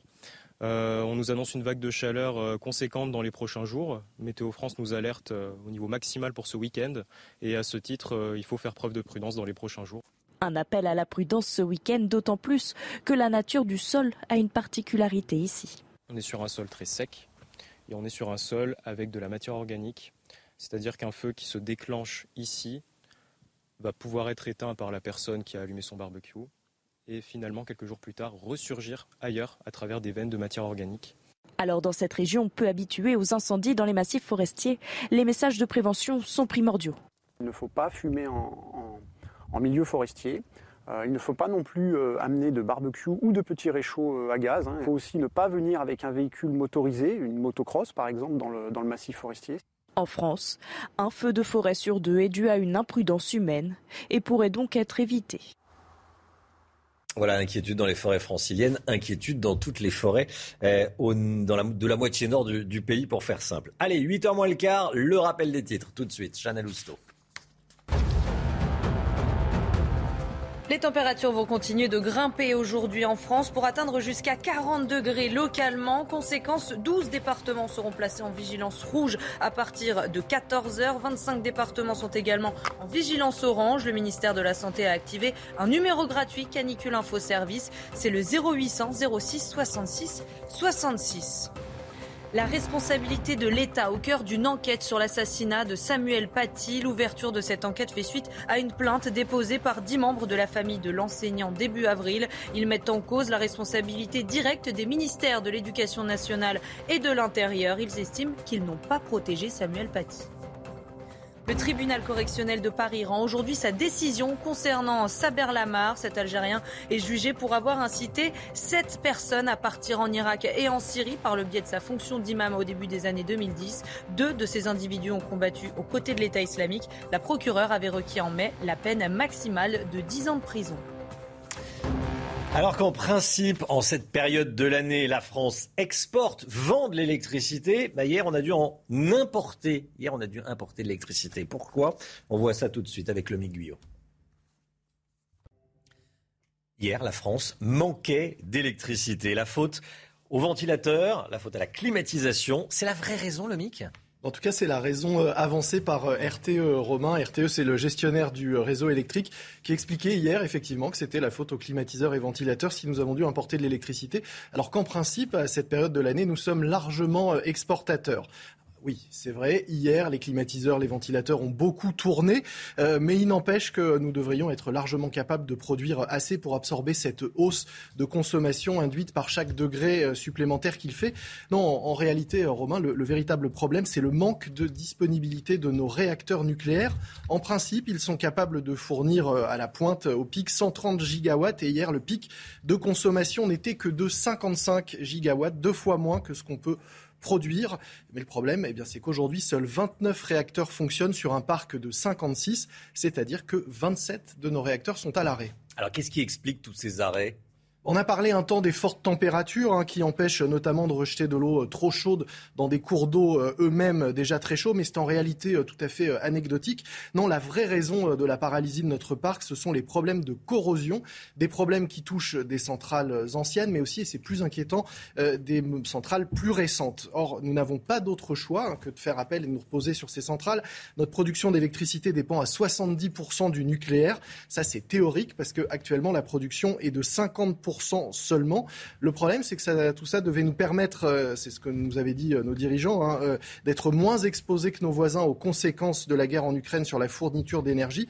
Mais on voit bien que cette protection est tout à fait relative, voire fragile, carrément fissurée même, on pourrait dire, et que notre parc nucléaire, en tout cas son état, met en péril notre sécurité d'approvisionnement. Et ça ne va pas s'arrêter là, ça ne va pas s'arranger, Romain. Les soldes, vous le savez, approchent. Et un sondage publié hier eh bien, nous apprend que les deux produits que les Français vont le plus rechercher pendant cette période, ce sont les climatiseurs et les ventilateurs devant les sandales.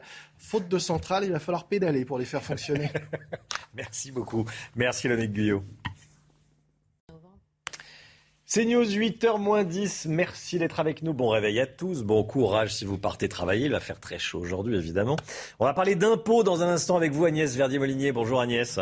Nos impôts, est-ce qu'ils ont baissé ou augmenté euh, ces 4, 5 dernières années? On va voir ça en euh, détail avec vous dans un instant. À tout de suite.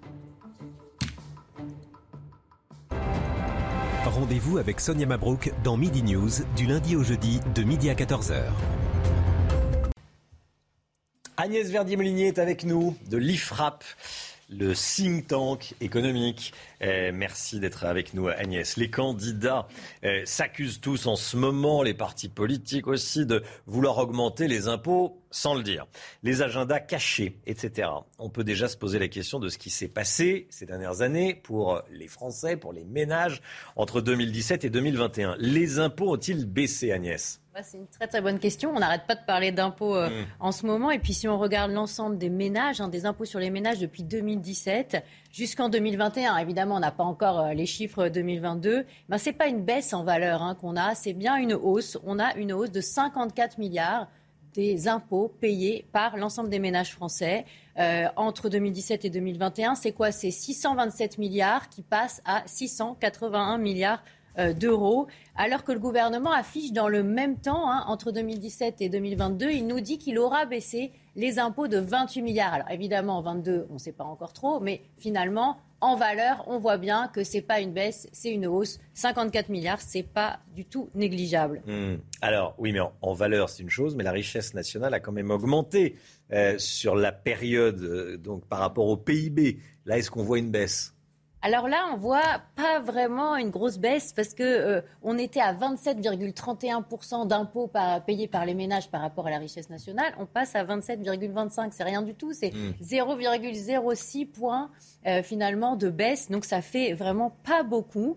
Euh, et la réalité, c'est que la pression fiscale sur les ménages est restée très très forte pendant ce quinquennat. Alors on l'a entendu hein, dernièrement, l'inflation, ça fait rentrer les recettes publiques. Bruno Le Maire a dit on va changer un peu le barème de l'impôt sur le revenu, mais il nous parle de ça pour 2023, euh, pas tellement pour 2022. En tout cas, on l'a pas encore compris comme ça. On verra si on a euh, des surprises euh, cet été. Et donc, on voit bien que les Français vont finalement payer encore plus d'impôts avec l'inflation normalement. Et en réalité, finalement, toutes les baisses qui avaient été annoncées, elles ont été un peu oubliées par toutes les hausses qui ont eu lieu aussi. Quels sont les impôts qui ont le plus augmenté entre 2017 et 2021 bah, la CSG, hein, euh, clairement, elle passe de 99 milliards en 2017 à 129 milliards en 2021. Là, c'est une grosse hausse, hein, 30 milliards euh, de hausse. Et puis, bon, l'impôt sur le revenu, hein, qui augmente aussi de un peu plus de 5 milliards d'euros. Et puis la TVA, qui passe de 162 milliards à 184 milliards. Ça veut dire donc 22 milliards d'augmentation. Euh, c'est clairement aussi le début de la hausse, puisqu'on sait qu'en ce moment, ça rentre à plein régime sur la TVA. Est-ce qu'on va voir augmenter les impôts après les législatives? Alors officiellement, euh, non. Hein. Ce que nous hmm. dit le gouvernement, c'est qu'il n'y aura pas euh, de hausse d'impôts. Mais euh, ce qui peut un peu nous préoccuper, c'est qu'il n'y a pas de plan sur la table de véritable baisse de la dépense. Et tant qu'on ne baisse pas vraiment la dépense, on sait très bien que la plupart des baisses d'impôts, finalement, sont gagées par des hausses. Alors dans le programme de En Marche, il y a quoi? Il y a 15 milliards de baisse de niches fiscales et sociales. Qu'est-ce que ça veut dire ça? Ça veut dire qu'on va chercher à aller chercher de la manne fiscale supplémentaire sans le dire. Et euh, on se souvient de Nicolas Hmm. Sarkozy, qu'est-ce qu'il avait dit en fin de quinquennat? Il avait dit, moi je suis en train de faire baisser la dépense fiscale. Et ben quand on baisse la dépense fiscale, qu'est-ce qu'on fait en fait? Eh ben en fait on fait des hausses d'impôts. Donc il faut quand même se préoccuper de ça. Et euh, clairement, on a un gros risque, tant qu'on ne baisse pas euh, la dépense, ben, à d'avoir des hausses d'impôts qui seront cachées, euh, comme par exemple ces questions de suppression de niche fiscale. En fait, à chaque fois, on augmente l'impôt. Agnès Verdier-Molinier. Merci beaucoup Agnès pour décrypter l'économie. 8h15, Jordan Bardella sera avec nous, invité de la matinale, président du Rassemblement national. La musique, l'instant musique, comme tous les matins, on écoute Toko Toko de Dajou. Pourquoi? Parce que Dajou sera en concert au Parc des Princes demain à 21h, à partir de 21h, et en live, en direct sur C8. On écoute Toko Toko en duo avec Ronisia. Il mélange afropop et sonorité cubaine. Écoutez.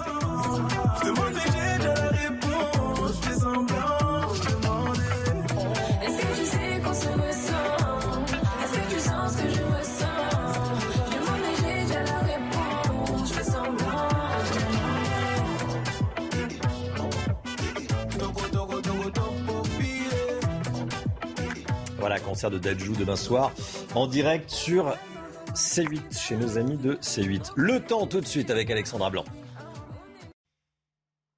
Alexandra Blanc, vous êtes toujours en direct depuis le ballon Generali au-dessus de Paris. Qu'est-ce que vous nous prévoyez comme temps aujourd'hui? C'est la canicule un peu partout en France, jusqu'à 42 degrés attendus ou ça? Ouais. Oui, c'est incroyable. hein. 42 degrés attendus, notamment dans le sud-ouest ou encore en allant euh, vers l'Hérault ou encore pour le département de l'Aude avec au programme des températures caniculaires. Et oui, la France est donc sous la chaleur avec d'ailleurs 12 départements placés en vigilance rouge. Pour vous donner une idée, c'est seulement la quatrième fois que Météo France place plusieurs départements sous vigilance rouge pour cause de canicule. C'est pour vous dire à quel point les températures s'envolent. Alors côté ciel, eh bien, le ciel est dégagé. Nous avons toujours cette chaleur qui remonte de la péninsule ibérique et du Maghreb. Et forcément, on aura quelques orages dans l'après-midi, principalement sur les Pyrénées ou encore sur les Alpes. Les températures sont d'ailleurs très élevées. Ce matin, on a localement jusqu'à 28 degrés sur l'arc méditerranéen, 24, 25 degrés euh, sur le midi euh, toulousain. Prémisse que ça va chauffer aujourd'hui puisque les températures s'envolent dans l'après-midi. 41, 42 degrés, notamment entre l'Aquitaine et le Languedoc-Roussillon. 41 degrés, notamment du côté de Montpellier ou encore de Toulouse. Et puis cette chaleur qui gagne également les régions du Nord puisqu'on attend 35 degrés à Paris, 33, 34 degrés entre la Bourgogne et la Lorraine. Ces températures donc caniculaires, pic de chaleur donc attendu aujourd'hui et demain puisque les températures seront encore plus élevées sur les régions du Nord demain. Pour vous donner une idée, on attend localement jusqu'à 39 degrés demain après-midi du côté de Paris. Ça va Alexandra, vous n'avez pas trop le vertige? Non, ça va, c'est magnifique. Vraiment, c'est très joli. Regardez les images d'Alice Delage avec donc euh, ce ciel un petit peu plus euh, laiteux ce matin. Pourquoi? Parce qu'on a un petit pic de pollution à l'ozone, notamment en région parisienne. Donc attention à la pollution avec cette canicule. C'est News, il est 8h, bienvenue à tous, merci d'être avec nous. Si vous habitez donc un grand quart sud-ouest de la France, vous allez avoir très chaud aujourd'hui, jusqu'à 40-42 degrés. Comment affronter la journée? 12 départements sont en vigilance rouge à partir de 14h. Avec ces fortes températures, comment préserve-t-on la fraîcheur sur les, des aliments sur les marchés? On rejoindra Jean-Luc Thomas à Toulouse. À tout de suite Jean-Luc.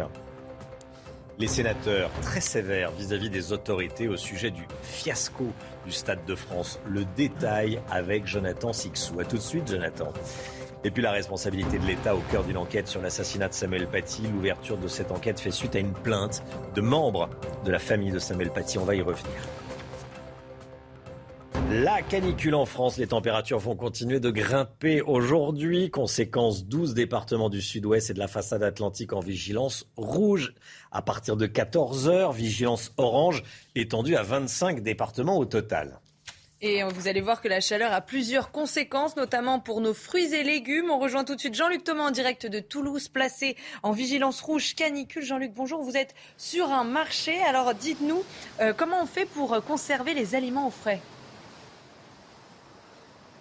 Alors tout d'abord, euh, là sur ce marché qui est le plus important de, de Toulouse, un marché qui est en train de, de s'installer, il fait actuellement euh, 25 degrés. Et c'est vrai qu'une des difficultés pour euh, l'ensemble des, euh, euh, des euh, personnes des, euh, qui sont là sur euh, le marché, eh bien c'est comment euh, conserver les, les aliments. Et particulièrement, euh, vous voyez, euh, là il y a euh, euh, Nathalie euh, qui est bouchère, elle va nous, euh, elle va nous rejoindre, Euh, mais euh, quand on a des températures euh, qui euh, frisent les 40 degrés, je vous garantis que c'est euh, compliqué pour bah, tout simplement avoir suffisamment de, temps pour avoir les aliments. Venez Na- Nathalie, quelles sont les, les difficultés là sur le marché cristal depuis ces températures caniculaires?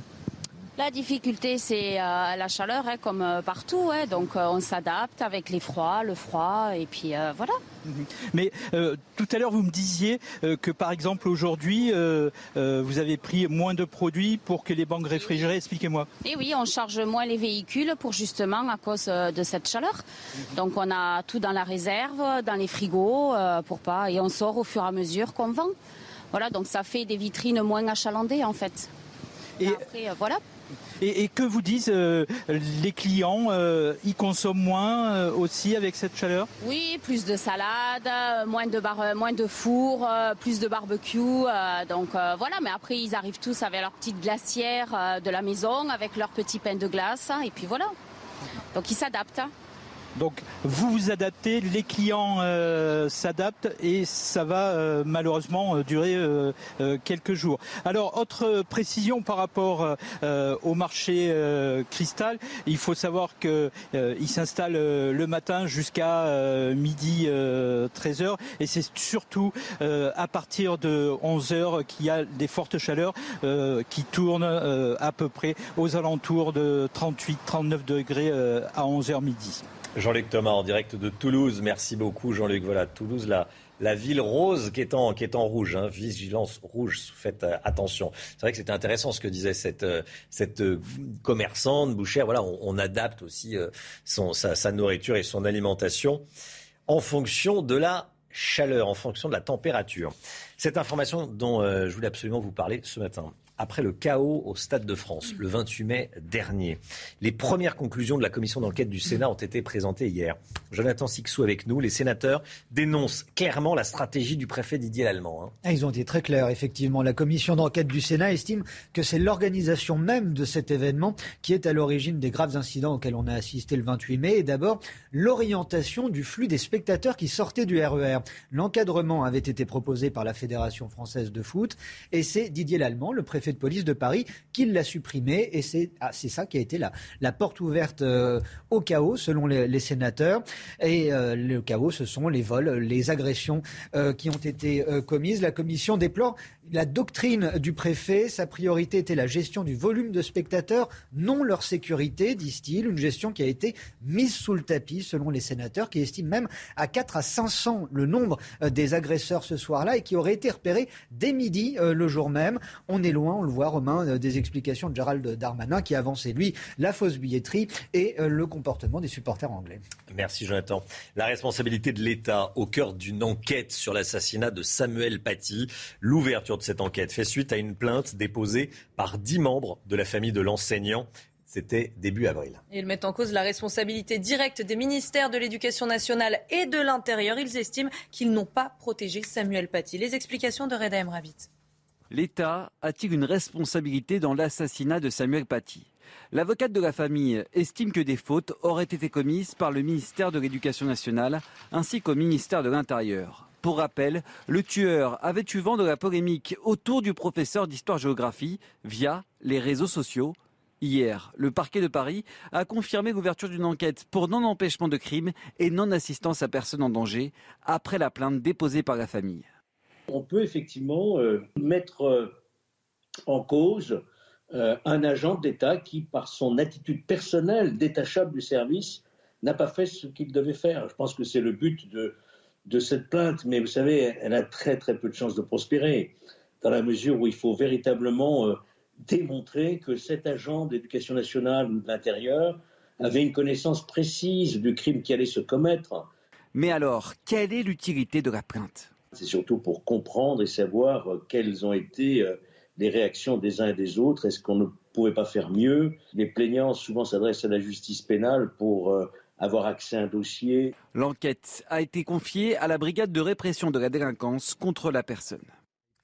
Emmanuel Macron sur le chemin du retour après son déplacement à Kiev. Il rentre aujourd'hui en France après avoir rencontré Volodymyr Zelensky. Général Clermont avec nous. C'est important de revenir sur ce qui s'est passé. Euh, ça a été utile ce déplacement ou pas? C'était une séquence euh, très dense, très médiatisée et certainement indispensable à ce stade de la guerre.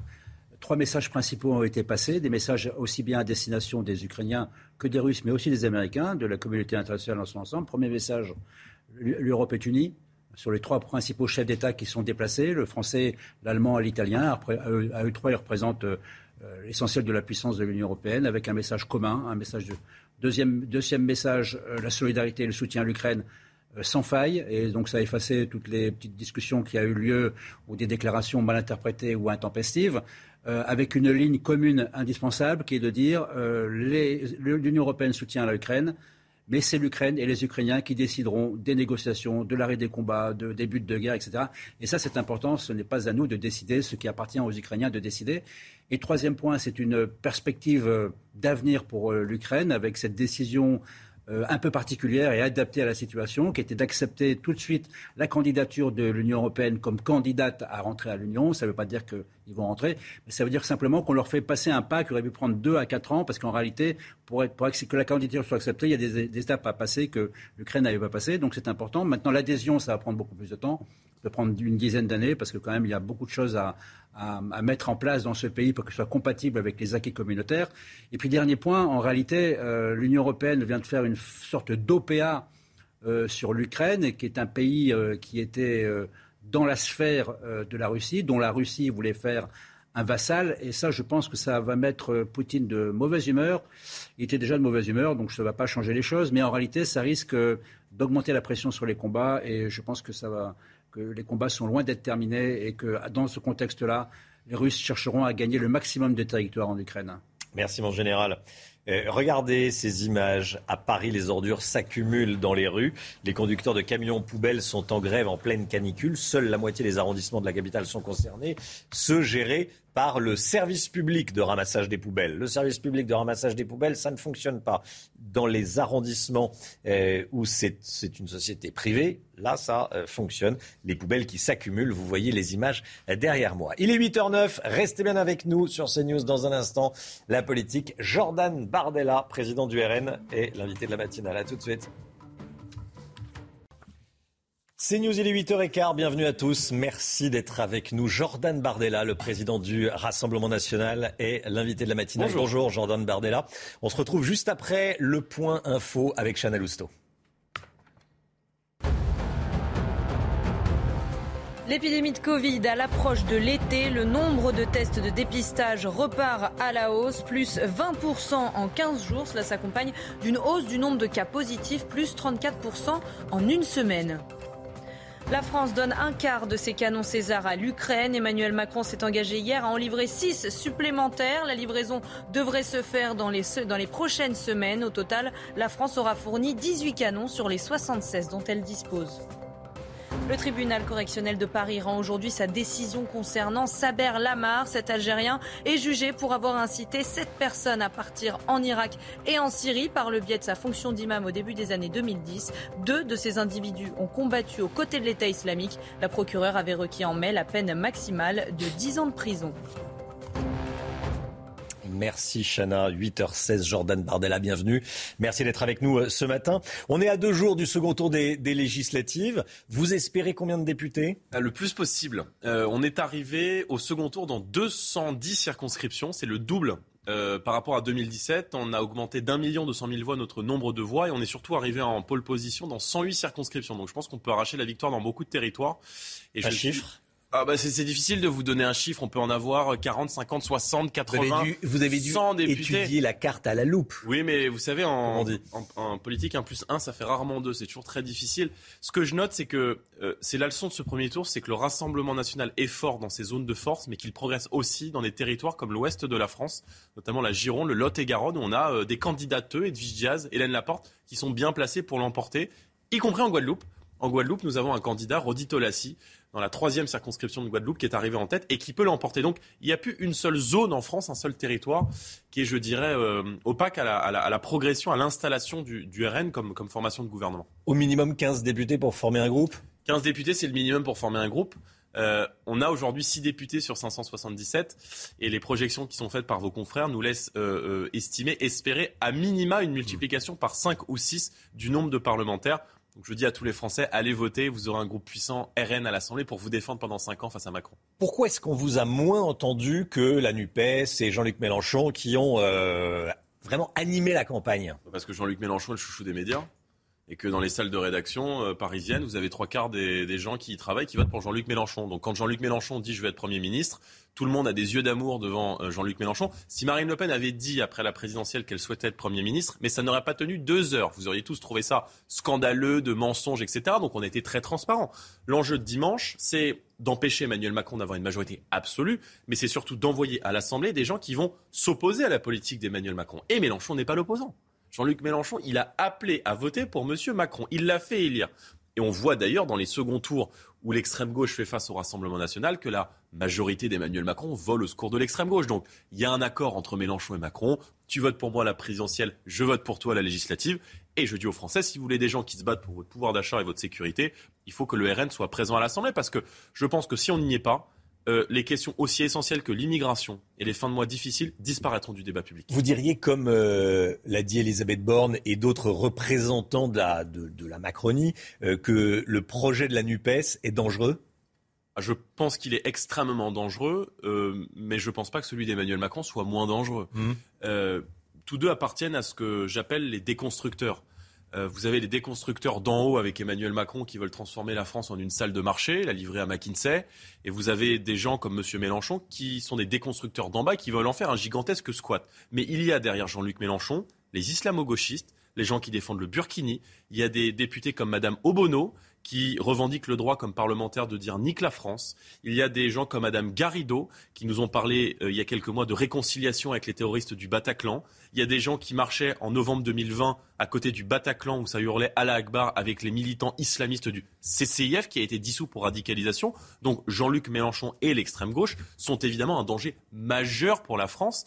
Et, et moi, je ne veux pas que ces idées-là entrent à l'Assemblée nationale parce que je pense qu'elles sont dangereuses pour mon pays, pour notre identité et, et, et que- et qu'elles ne sont pas souhaitables. Quand euh, Emmanuel Macron appelle au sursaut républicain, il a lancé cet appel depuis le tarmac d'Orly avec son, son avion derrière lui qui, qui, qui- qui allait vers l'Est, qui allait euh, vers, euh, vers Varsovie, enfin la Roumanie euh, et, la, et la Moldavie avant d'aller à Kiev. Bref, quand il appelle au sursaut républicain, est-ce que vous êtes senti visé? Oui, parce que je pense que le, le vote pour la République dimanche, c'est le vote pour le Rassemblement national. On est face à deux grandes forces politiques, la majorité et, et- l'extrême gauche, qui sont des communautaristes, qui sont des gens qui euh, abîment la, co- la- la cohésion nationale. Emmanuel Macron, en cinq ans, a beaucoup divisé les Français. Souvenez-vous des Gilets jaunes, souvenez-vous des mobilisations contre sa réforme des retraites, qui est très dure, qui est très brutale pour le peuple français. Euh, souvenez-vous des outrances de Jean-Luc Mélenchon. Jean-Luc Mélenchon, c'est Emmanuel Macron pressé. Euh, Macron nous parle de violence policière, Jean-Luc Mélenchon nous dit la police tue.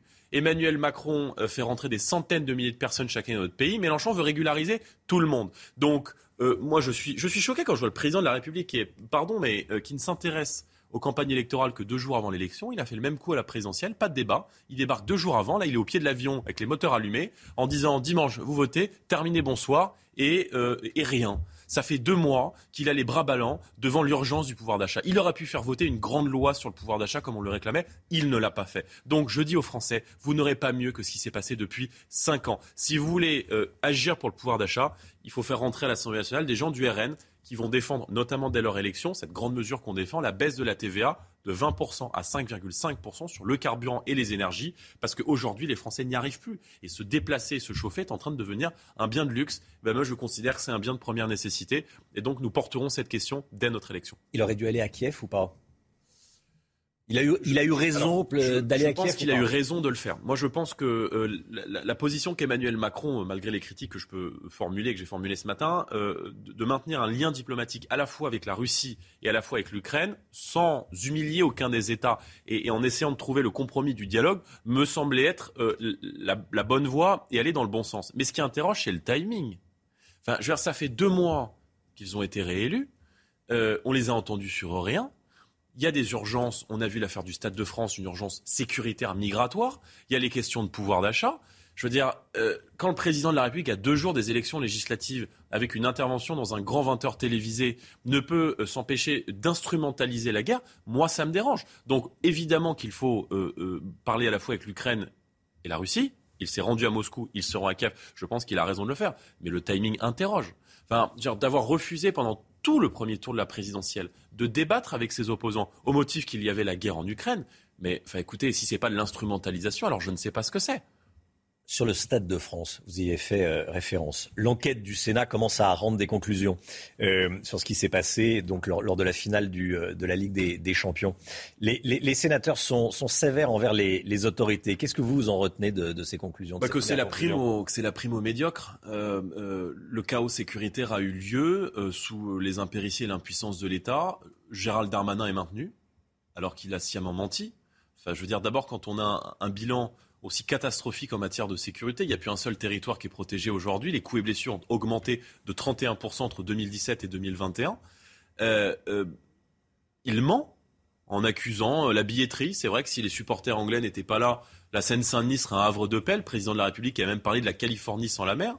Euh, le préfet allemand reconnaît sa responsabilité dans le fiasco sécuritaire. La France a été la risée du monde. Il reste en poste. Enfin, je veux dire, c'est hallucinant. On a des gens qui sciemment sont dans l'incapacité de protéger le peuple français. Ils sont maintenus en poste et récompensés pour un bilan qui est catastrophique. Le, le Stade de France, c'est l'illustre exemple que la sécurité et l'immigration sont devenus hors de contrôle. En France, on ne tient plus aujourd'hui ni les délinquants, ni les criminels, ni les gens qui entrent dans notre pays. C'est plus nous qui décidons de la politique d'immigration. Ce sont les gens qui rentrent eux-mêmes. C'est hors de contrôle. En matière de, contrôle de l'immigration, enfin, vous avez vu les images comme moi. Je veux dire, comment peut-on aujourd'hui nier le lien entre une, anarchie migratoire qui est devenue totalement hors de contrôle et euh, évidemment un chaos sécuritaire? Est-ce que ce qu'ont vécu ce soir-là, les atrocités qui ont été commises contre les supporters britanniques, on parlait même de, le Figaro avait même rapporté des tentatives de viol sur des fillettes de 12 ans. Un déferlement de sauvagerie. C'est ce que vivent les habitants de la Seine-Saint-Denis tous les jours. Donc il faut un tournant en matière pénale. Il faut soutenir les policiers, leur accorder la présomption de légitime défense. Il faut les mettre fin aux remises automatiques de peine. Il faut rétablir des peines planchées. Il faut expulser les délinquants et criminels étrangers. Et si on n'arrête pas l'immigration, alors on ne maîtrisera pas la violence dans notre société. Gérald Darmanin doit quitter euh, son ministère. Vous appelez à sa démission? Écoutez, on peut appeler à sa démission, mais euh, je veux dire, s'il est remplacé par quelqu'un qui, qui conduit la même Et vous demandez ce matin à Gérald Darmanin de, de- de démissionner Non, mais moi, je leur demande de protéger les Français. Euh, je leur demande de contrôler l'immigration. Je leur demande d'arrêter de faire rentrer des centaines de milliers de personnes chaque année dans mon pays. Euh, je leur demande d'arrêter de faire de la France un guichet social pour des gens qui viennent de partout et qui viennent en France avec leurs bagages, leur mode de vie, leur langue, leurs coutumes, qui ne respectent aucune de nos lois, qui ne respectent pas les femmes en France et qui viennent avec euh, leur culture nous imposer euh, la leur en France et qui viennent dans notre pays pour le changer. Donc je lui demande de faire ce pourquoi il est payé, c'est-à-dire de protéger le peuple français. Or, il ne le fait pas. Et c'est vrai qu'en matière de sécurité et d'immigration, là aussi, le gouvernement reste les bras ballants. Donc je dis aux Français, donnez de la force, donnez de l'écho à vos convictions et envoyez des gens à l'Assemblée qui défendent le retour de l'autorité, qui défendent le retour de l'ordre, de la sécurité et un tour de vis en matière pénale. Des quartiers de Paris sont, euh, sont dévastés par des trafiquants de drogue et des consommateurs de, de crack, euh, qui, est l'une des, si ce n'est la drogue la, la- plus dangereuse et qui crée une, une addiction quasi immédiate. Les habitants sont, euh, sont désemparés.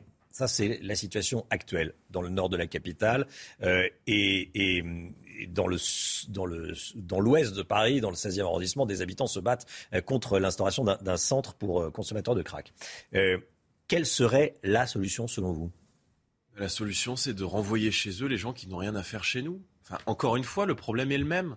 On parle de, de, de phénomènes, c'est-à-dire on parle de gens qui déambulent comme des, des zombies dans les rues avec du crack plein les yeux, qui agressent les femmes, qui font traîner des seringues partout dans le quartier de la Porte de la Chapelle, et généralement des gens qui n'ont rien à faire sur le territoire français. Donc il faut appliquer la loi et il faut renvoyer ces délinquants et criminels étrangers dans leur pays de départ et mener une guerre au trafic de drogue. Mais voyez bien les discussions qu'on a là ce matin. Je veux dire, on parle de la France comme si c'était un pays du tiers-monde. On parle de, de Paris, capitale de la France. Et on s'aperçoit aujourd'hui que même à Paris, la situation est en train de devenir hors de contrôle. Et ça, c'est aussi le bilan du ministre de l'Intérieur, on en parlait. Euh, 12% d'exécution des OQTF. Les OQTF, ce sont les obligations de quitter le territoire français. Tout le monde rentre aujourd'hui dans notre pays, mais personne ne sort. Donc en matière d'immigration, là aussi, je veux dire, ça fait 30 ans qu'on tire la sonnette d'alarme, et on tire pas seulement la Ce sonnette d'alarme. ceux qui ont les manettes, ceux qui sont au gouvernement, quels qu'ils soient, l'actuel et, et- et les précédents, c'est que les pays ne veulent pas les récupérer, petit 1. Et petit 2, il y a des conventions et qu'on n'expulse pas aujourd'hui euh, quelqu'un qui a par exemple un enfant en France, un enfant scolarisé. Mais il y aura toujours une bonne excuse pour ne pas appliquer la loi. La vérité, c'est que c'est idéologique. Pour eux, l'immigration, euh, euh, c'est un projet.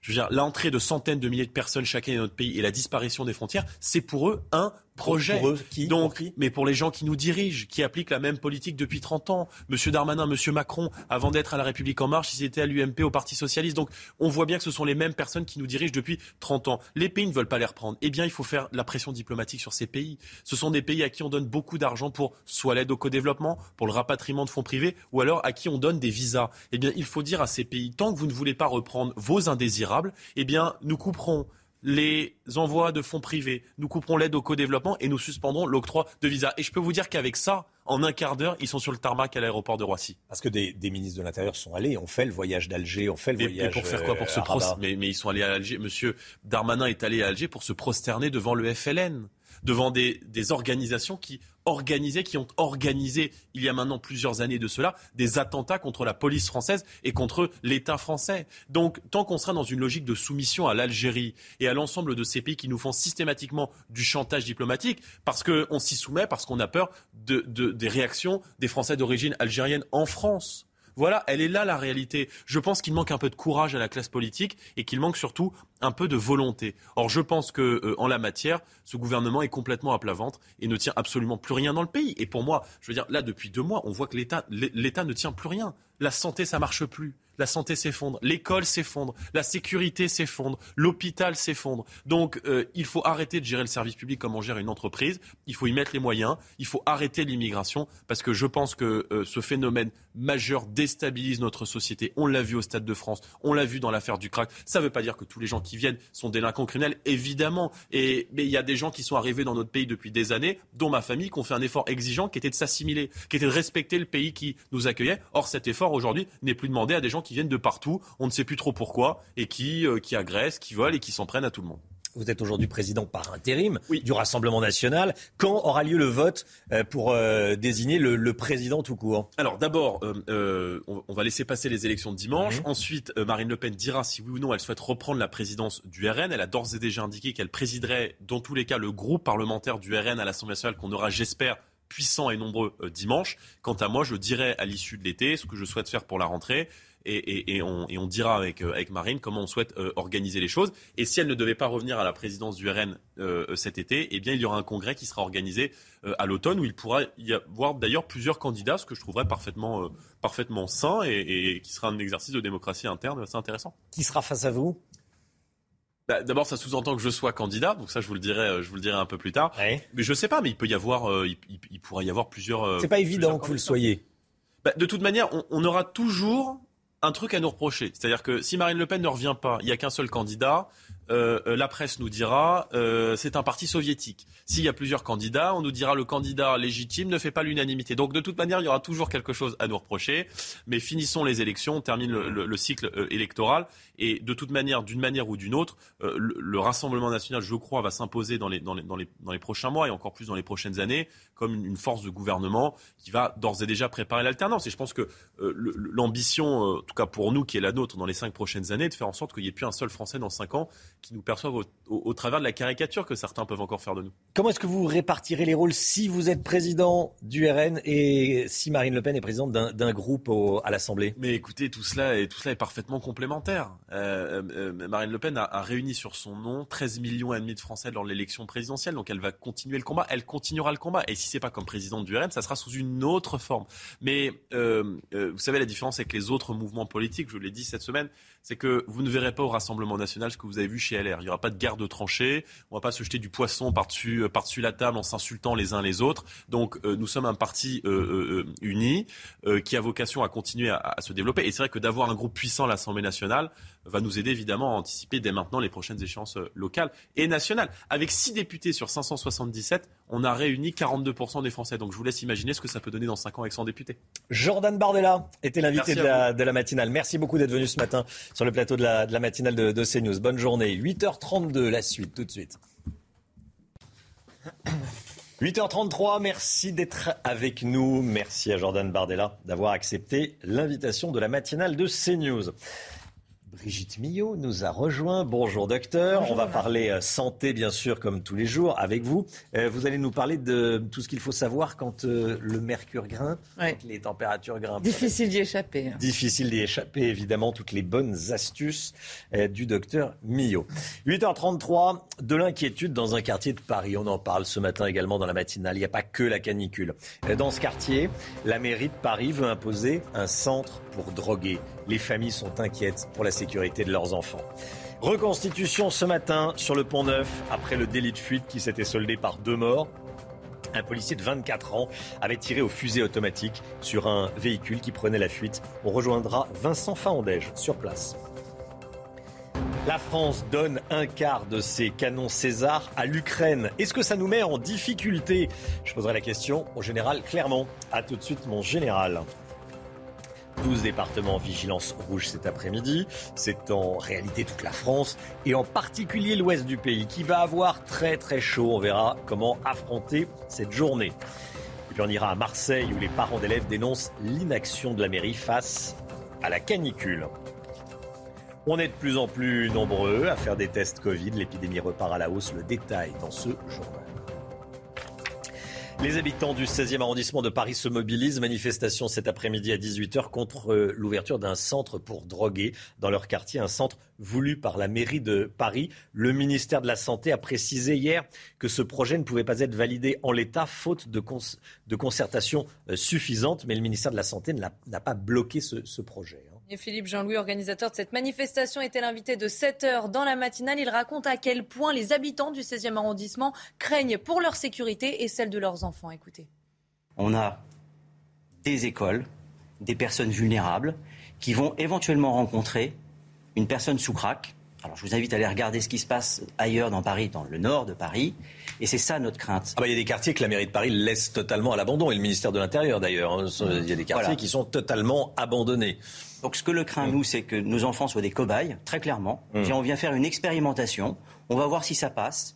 Il n'y a aucune sécurité, il y a un vigile, et nous, on- on répond...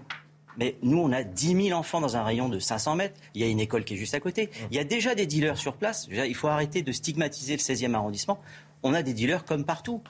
Alors, on n'est oui, pas, oui. on, on ne vient pas dire on ne veut pas de ces gens-là. On dit qu'on ne veut pas de ce bâtiment dans cet environnement-là. Ça n'a rien à voir. Les suites de l'enquête à présent sur le refus d'obtempérer sur le pont Neuf à Paris. Une reconstitution est organisée en ce moment même.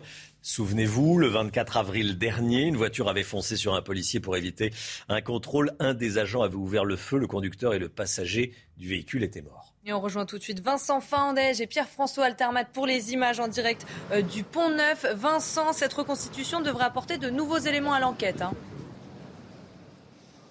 Et elle devrait euh, durer une bonne partie de la matinée, voire peut-être même euh, un petit peu plus pour justement faire la lumière, vous l'avez dit Chana, euh, sur cette enquête. Que, cette enquête, que s'est-il passé le 24 avril dernier aux alentours de minuit, ici même sur le pont Neuf, où on se trouve actuellement avec Pierre-François Altermat. Une patrouille de police tente de contrôler une voiture. À son bord, trois personnes. Lorsque la patrouille de police approche de la voiture, le véhicule démarre. L'un des agents ouvre le feu à plusieurs reprises, tue deux personnes, un passager et le conducteur. Il s'agit deux frères. Le policier, lors de ses dé- déclarations, lui, eh bien, dit s'être estimé euh, en danger immédiat. Il évoque euh, la légitime défense, sauf qu'il y a quelques éléments euh, au fil de l'enquête qui eh bien, mettent à mal ou en tout cas remettent en question certains éléments eh bien, de cette version, notamment des témoignages contradictoires ou encore l'analyse des trajectoires des balles. Le, policier mis en, question, le policier a été mis en examen pour homicide volontaire. Merci beaucoup Vincent Fandège. Vincent Fandège avec Pierre-François Altermat. Emmanuel Macron sur le chemin du retour après son déplacement à Kiev. Il rentre aujourd'hui en France. Hier, il était euh, à Kiev euh, et euh, également à Irpine, c'est tout près de, Kiev, banlieue de Kiev dévastée par la guerre. Il a rencontré notamment Volodymyr Zelensky. Bien sûr, il était accompagné de Mario Draghi et d'Olaf Scholz. Emmanuel Macron qui a officialisé la procédure d'adhésion de l'Ukraine à l'Union européenne. Jonathan Sixou avec nous, c'est une procédure longue qui n'est pas sans poser quelques problèmes éthiques et politiques, vous nous dites Exactement, Romain. L'Ukraine est donc euh, candidate euh, à l'adhésion à l'Union européenne. La Commission va euh, se prononcer ce week-end, mais c'est quasiment certain. C'est une procédure, vous le disiez, Romain, qui est, longue. Et ce pays, comme tous les prétendants, va devoir se conformer aux standards européens, notamment sur les questions de politique, de justice ou encore d'économie. Mais ce qui est intéressant de relever dans le cas de l'Ukraine, c'est qu'une autre question se pose. Elle est d'ordre culturel, voire civilisationnel, euh, dans ce pays attaché à ses traditions. On ne sait pas si les Ukrainiens, par exemple, sont aussi progressistes que le président euh, Zelensky. Accepterait-il, par exemple, la doctrine euh, de Bruxelles sur le mariage gay ou la promotion de la transition de genre auprès euh, des jeunes enfants? C'est notamment ces oppositions à ces questions qui valent à la Pologne et à la Hongrie les remontrances de Bruxelles, voire même la suspension de ces subventions. Alors, on est encore loin d'une adhésion de l'Ukraine, mais on ne peut pas ne pas penser à ces obstacles idéologiques. Merci Jonathan. La France qui a donc annoncé qu'elle allait donner 6 canons César supplémentaires. 18 canons César vont être envoyés euh, donc de la France vers l'Ukraine. Euh, Il y en a 12, il y en aura 6 supplémentaires. Général Clermont avec nous. 18 canons César envoyés euh, en Ukraine sur les 76 dont la France dispose. Ça nous met en difficulté ou pas hein? Ça met forcément nos, nos, nos armées en difficulté parce que si elles ont des canons, c'est qu'elles en ont besoin. Donc la réalité, c'est qu'effectivement, il y en a 18 qui vont partir en Ukraine, mais soyons honnêtes, ces 18 devraient être remboursés prochainement dans le cadre des lois de programmation militaire, comme ça s'est fait avec les avions de combat euh, dernièrement. Et puis il y a 32 canons César qui avaient été commandés également dans la loi de programmation actuelle. Donc on est plutôt sur une centaine de canons César. Le problème, c'est 100 canons César, pour à peu près 8 régiments qui les mettent en œuvre, une dizaine de canons par régiment. Là, le compte n'est pas vraiment bon. Donc la réalité, c'est quoi? La réalité, c'est qu'en fait, dans toutes les armées, l'armée de terre, la marine, euh, l'armée de l'espace, on n'a pas la quantité de matériel suffisante. Elles sont excellentes, elles sont entraînées, elles sont formées, elles sont compétentes. On n'est pas capable de faire une guerre d'usure, une guerre de haute intensité, même si on ne la fera évidemment pas seul, avec d'autres. euh, on reste quand même, euh, par rapport aux grandes puissances, euh, avec des équipements limités. Donc, euh, qu'est-ce qu'il faut faire? Bah, c'est pas compliqué, il faut augmenter le budget de la défense hein, et le passer de 2% du PIB à 3% du PIB. Vous allez me dire ce général a perdu la tête. Non, le général n'a pas perdu la tête parce que la France a une particularité qui est vraiment une- la particularité européenne, c'est que nous avons en Europe la plus solide industrie d'armement. Nous savons faire des avions, des bateaux, des sous-marins, des satellites, des porte-avions, des drones, tout ce que vous voulez. Et chaque fois que euh, la France investit dans mais un euro pour, dans le budget de la défense, elle récupère 2 euros. En fait, la France récupère 2 euros. Donc, en fait, l'industrie d'armement enrichit la France. Euh, l'industrie d'armement, c'est bon pour la France. Et je pense qu'il serait bon que nos hommes politiques commencent à en prendre compte parce que les industriels l'ont bien compris. Merci mon général. La canicule en France, les températures vont continuer euh, de grimper aujourd'hui. 12 départements en vigilance rouge, la, vigilance orange étendue à 25 départements. C'est tout l'ouest euh, de la France, on le voit, hein, pour faire simple, hein, la grande partie sud-ouest de la France qui est euh, concernée. Mais c'est tout le pays en réalité qu'il est. À Marseille, dans une école des quartiers nord, la température est montée jusqu'à 38 degrés dans les salles de classe. Une situation inadmissible pour les parents d'élèves qui ont décidé de se mobiliser pour réclamer des solutions d'urgence. Reportage de Laure Para avec le récit de Jules Boiteau. Devant cette école primaire du 15e arrondissement de Marseille, ces mères d'élèves sont venues exprimer leur colère. Dans les classes de leurs enfants, le mercure est monté jusqu'à 38 degrés ces derniers jours. Dans la classe, il fait ultra chaud, j'ai le soleil dans la tête. En fait, on crève de chaud, voilà. On crève de chaud. Euh, parfois, on arrive à travailler et aussi il fait trop chaud quand même. Les parents demandent des ventilateurs et des filtres UV sur les fenêtres. Mais pour le moment, rien n'est fait. Les vitres cassées ne sont même pas réparées. On nous dit que l'école est obligatoire jusqu'au 7 juillet. On veut bien. Mais dans des conditions comme ça, c'est pas possible. Très en colère. Très, très, très, très en colère. Moi, de toute façon, ça y est, elle arrête, c'est fini. Elle y va plus jusqu'en septembre. Une colère d'autant plus grande que l'école accueille dans certaines classes des enfants en situation de handicap. Est-ce qu'on Nous, nos enfants, ils ont des pathologies, ils ont des problématiques. Il y a des classes qui sont spécifiques à des maladies spécifiques, des classes ULIX avec des enfants avec des pathologies. Donc déjà, c'est des enfants qui ont des problématiques. Et en plus, rajouter la problématique de la chaleur sur eux, c'est inadmissible. La municipalité s'est engagée à fournir des ventilateurs au plus vite, mais elle admet qu'il n'y en aura pas assez pour équiper l'ensemble des classes. Voilà, colère des parents à Marseille. L'épidémie de Covid à l'approche de l'été, le nombre de tests de dépistage repart à la hausse. On va voir les grands-parents, on se teste plus 20% en 15 jours hein, du nombre de tests de, dépistage en France. Cela s'accompagne d'une hausse du nombre de cas positifs, mais pas de panique pour le moment. Cette reprise épidémique ne signifierait pas l'arrivée d'une nouvelle vague. Mathilde Moreau. Euh, moi, a priori, non, je suis plutôt confiant. Je me dis que la majorité des, pub- des personnes sont vaccinées, donc euh, voilà. Non, je pense qu'ils nous attendent à la rentrée. Un peu, oui. Du fait que les gens, ah bah, ça fait euh, quelques mois qu'on n'est plus du tout vigilant. On craint toujours, comme si euh, on avait toujours une épée de, de Damoclès sur la tête. Non, je, enfin, tout le monde s'en fiche maintenant du Covid. Ça ne fait plus rien le Covid, j'ai l'impression. Enfin, je, on est vacciné, enfin, tout va bien, quoi. Posez des questions, vous le savez, et on vous donne la parole tous les matins dans la matinale. Il est 9h moins le quart, le point actu, Chana.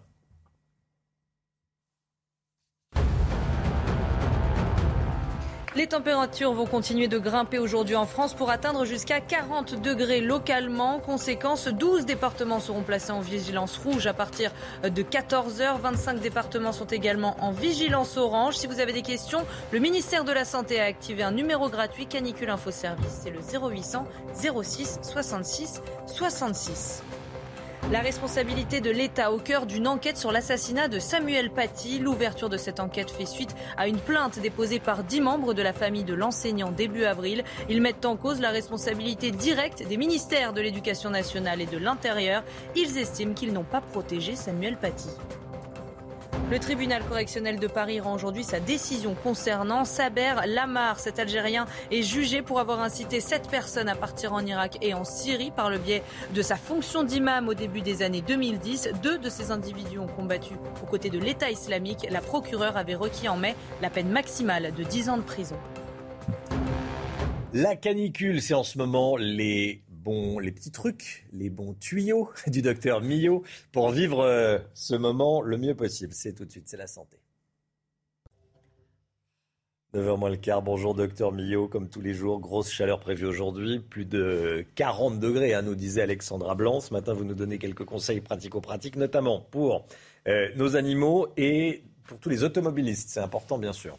Oui, parce qu'en fait, on ne se rend pas compte. Parfois, on laisse euh, son enfant une minute le temps d'aller acheter le pain. Surtout pas. Il faut absolument pas faire ça. Il faut bien réaliser que notre voiture, en quelques minutes, avec l'effet de serre, ça prend des proportions incroyables. Je vous ai mis quelques chiffres. Vous allez voir en 10 minutes et en 20 minutes les proportions, le, à quel point les degrés euh, dans la voiture vont, vont monter. Je ne sais pas si on va voir tout de suite euh, l'animation. C'est comme un En- four, ça monte très vite en c'est température. exactement, c'est ça, ouais. exactement ça. Regardez, quand il fait 32 degrés dehors, en 10 minutes, ça monte à 44 degrés à l'intérieur de la voiture. À 53 degrés en 20 minutes. Vous imaginez à quel point ça va vite, quoi. Mmh.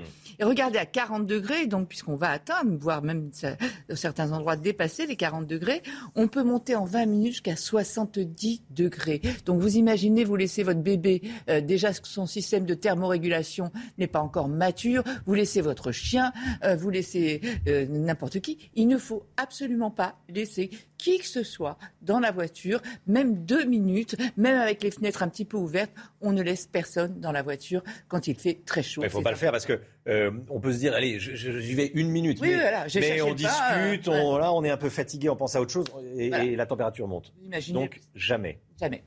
Euh, je parlais des animaux aussi, on ne les laisse pas non plus. Justement, les animaux, comment réagissent-ils euh, face à la chaleur? Parce que nous, euh, vous le savez, nous avons des glandes sudorales sur tout le corps, environ 4 millions de glandes sudorales qui sont là pour évacuer la chaleur et aussi pour transpirer, pour avoir un petit film frais qui fait baisser la température corporelle. Eux, ils leur corps n'est pas recouvert euh, de, de glandes sudorales. Ils ont des glandes sudorales uniquement au niveau des, des coussinets, des pattes, et, au ni- et un peu sur la gueule aussi. Sinon, ils n'ont pas ce système d'évacuation de la chaleur euh, comme nous. Donc, que font-ils pour évacuer la chaleur, pour lutter contre la chaleur? Ils vont haleter en permanence avec euh, euh, la salive qui va sécréter, et donc ils vont tirer la langue en permanence pour essayer, comme ça, un petit peu d'évacuer de la chaleur. Et ils vont aussi avoir un système de vasodilatation. Les vaisseaux vont s'ouvrir un petit peu en périphérie, toujours pareil, pour pouvoir évacuer de la chaleur. Donc il va falloir faire avec les animaux exactement comme avec nous, c'est-à-dire les sortir, mais quand il fait frais, jamais aux heures chaudes. Euh, pas d'activité physique, on ne va pas les faire courir, sinon la température de l'effort s'ajoute à la température euh, extérieure. Après, on va multiplier les points d'eau euh, à l'intérieur. Pareil, laisser frais comme si on était nous à l'intérieur, hein, même si on les laisse seuls. Peut-être, pourquoi pas, s'il y a un endroit, par exemple, dans la salle de bain où il y a du carrelage, vous enlevez le tapis de, de bain et comme ça, il pourra aller se, se mettre au niveau du carrelage. Pareil que nous, il faut aussi les mouiller. Essentiellement, des linges humides au niveau de la gorge où la peau est la plus fine, où il y a moins de poils au niveau de, de la gorge, du thorax et du ventre. hein.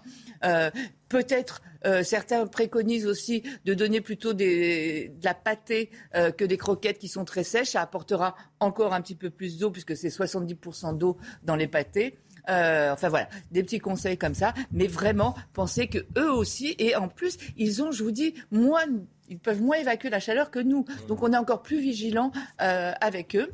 Après, on va rappeler les conseils qu'on donne depuis euh, trois jours, mais, euh, mais oui, mais il faut les rappeler quand même, Ah oui. parce qu'on on se retrouve tous les ans avec des, enfin aux urgences ou partout, avec des personnes qui n'ont pas respecté ces conseils. Il faut absolument. Alors je sais que c'est pas très glamour, mais il y a quand même un bon moyen aussi de savoir si on est hydraté ou pas, c'est de regarder ses urines, la couleur de ses urines et surtout la fréquence de ses urines. Euh, on en a parlé avec les nourrissons. hein. Euh, si les couches sont sèches, euh, c'est qu'il y a un Mmh. problème. hein. Il faut absolument. Il y a aussi le. Savoir- euh, puis- puisque vous, vous précisez que c'est peut-être pas très glamour, mais allons jusqu'au bout. Qu'est-ce qu'il faut regarder dans ces... La couleur de ses urines. Ah oui, oui, mais- si elles oui, sont mais- foncées, c'est qu'elles sont concentrées. Ah voilà. Et donc. Voilà. Eh ben, c'est qu'il faut boire. C'est qu'il faut boire. Voilà. Oui, mais, oui, mais, Oui, mais c'est si très elles sont- important. si elles sont foncées, ça veut dire qu'il faut boire. Voilà. Mais on a par exemple une augmentation des coliques néphrétiques dès qu'il y a des pics de chaleur parce que Ouais. on boit pas assez, donc euh, les, les- ça cristallise dans les urines et on fait des épisodes de coliques néphrétiques, voire d'infections urinaires beaucoup plus importantes. Donc effectivement, il faut boire énormément. Euh, on va rappeler aussi, on le dit régulièrement, le fameux test du pli cutané hein, pour savoir si une personne est déshydratée. On se pince la peau. Si elle ne revient pas tout de suite, si elle reste en l'air, c'est mauvais signe, hein, c'est qu'on est déshydraté, donc il va falloir boire. On pense à appeler toutes les personnes euh, seules, âgées, en leur conseillant évidemment de se boire. Alors là, je vais dire quelque chose que je ne dis jamais normalement. Quand on va au soleil, on vous dit toujours de vous mettre de la crème, de vous protéger, etc. C'est vrai qu'avec la chaleur, euh, la crème, du maquillage, euh, tout ça, ça empêche l'évacuation de la transpiration. Donc peut-être juste aujourd'hui et demain, euh, ne pas se mettre de crème. En revanche, se protéger du soleil avec euh, des manteaux, des vêtements amples, légers, en coton. Mais c'est vrai que la, la crème sur le corps, c'est pas terrible en ce moment, et le maquillage non plus, euh, c'est pas terrible en ce moment. Merci Brigitte. 8h51, merci d'avoir démarré cette journée avec nous. Dans un instant, c'est l'heure des pros, bien sûr. On se retrouve lundi pour une spéciale législative. Dimanche, dès 17h également, euh, édition spéciale législative, second tour. Et lundi matin, on sera avec vous, Chana Lousteau. Euh, Brigitte Millot, on vous retrouve dès demain, vous hein Demain matin. Demain matin, À 10h. Bonjour docteur Millot, comme tous les samedis à 10h. La transpiration avec votre fille Sacha et la canicule avec le docteur Blachier. Voilà. Hein, je- je- La journée la plus chaude, on parle de canicule. et voilà, on va continuer à, à- à en parler demain. Le général Clermont est avec nous ce matin, ainsi que Jonathan Sixou. Et on a récupéré Alexandra Blanc, qui était dans son ballon il y a quelques instants, et qui est maintenant sur le plateau. La météo, tout de suite. Tout de suite, Pascal Pro dans l'heure des pros.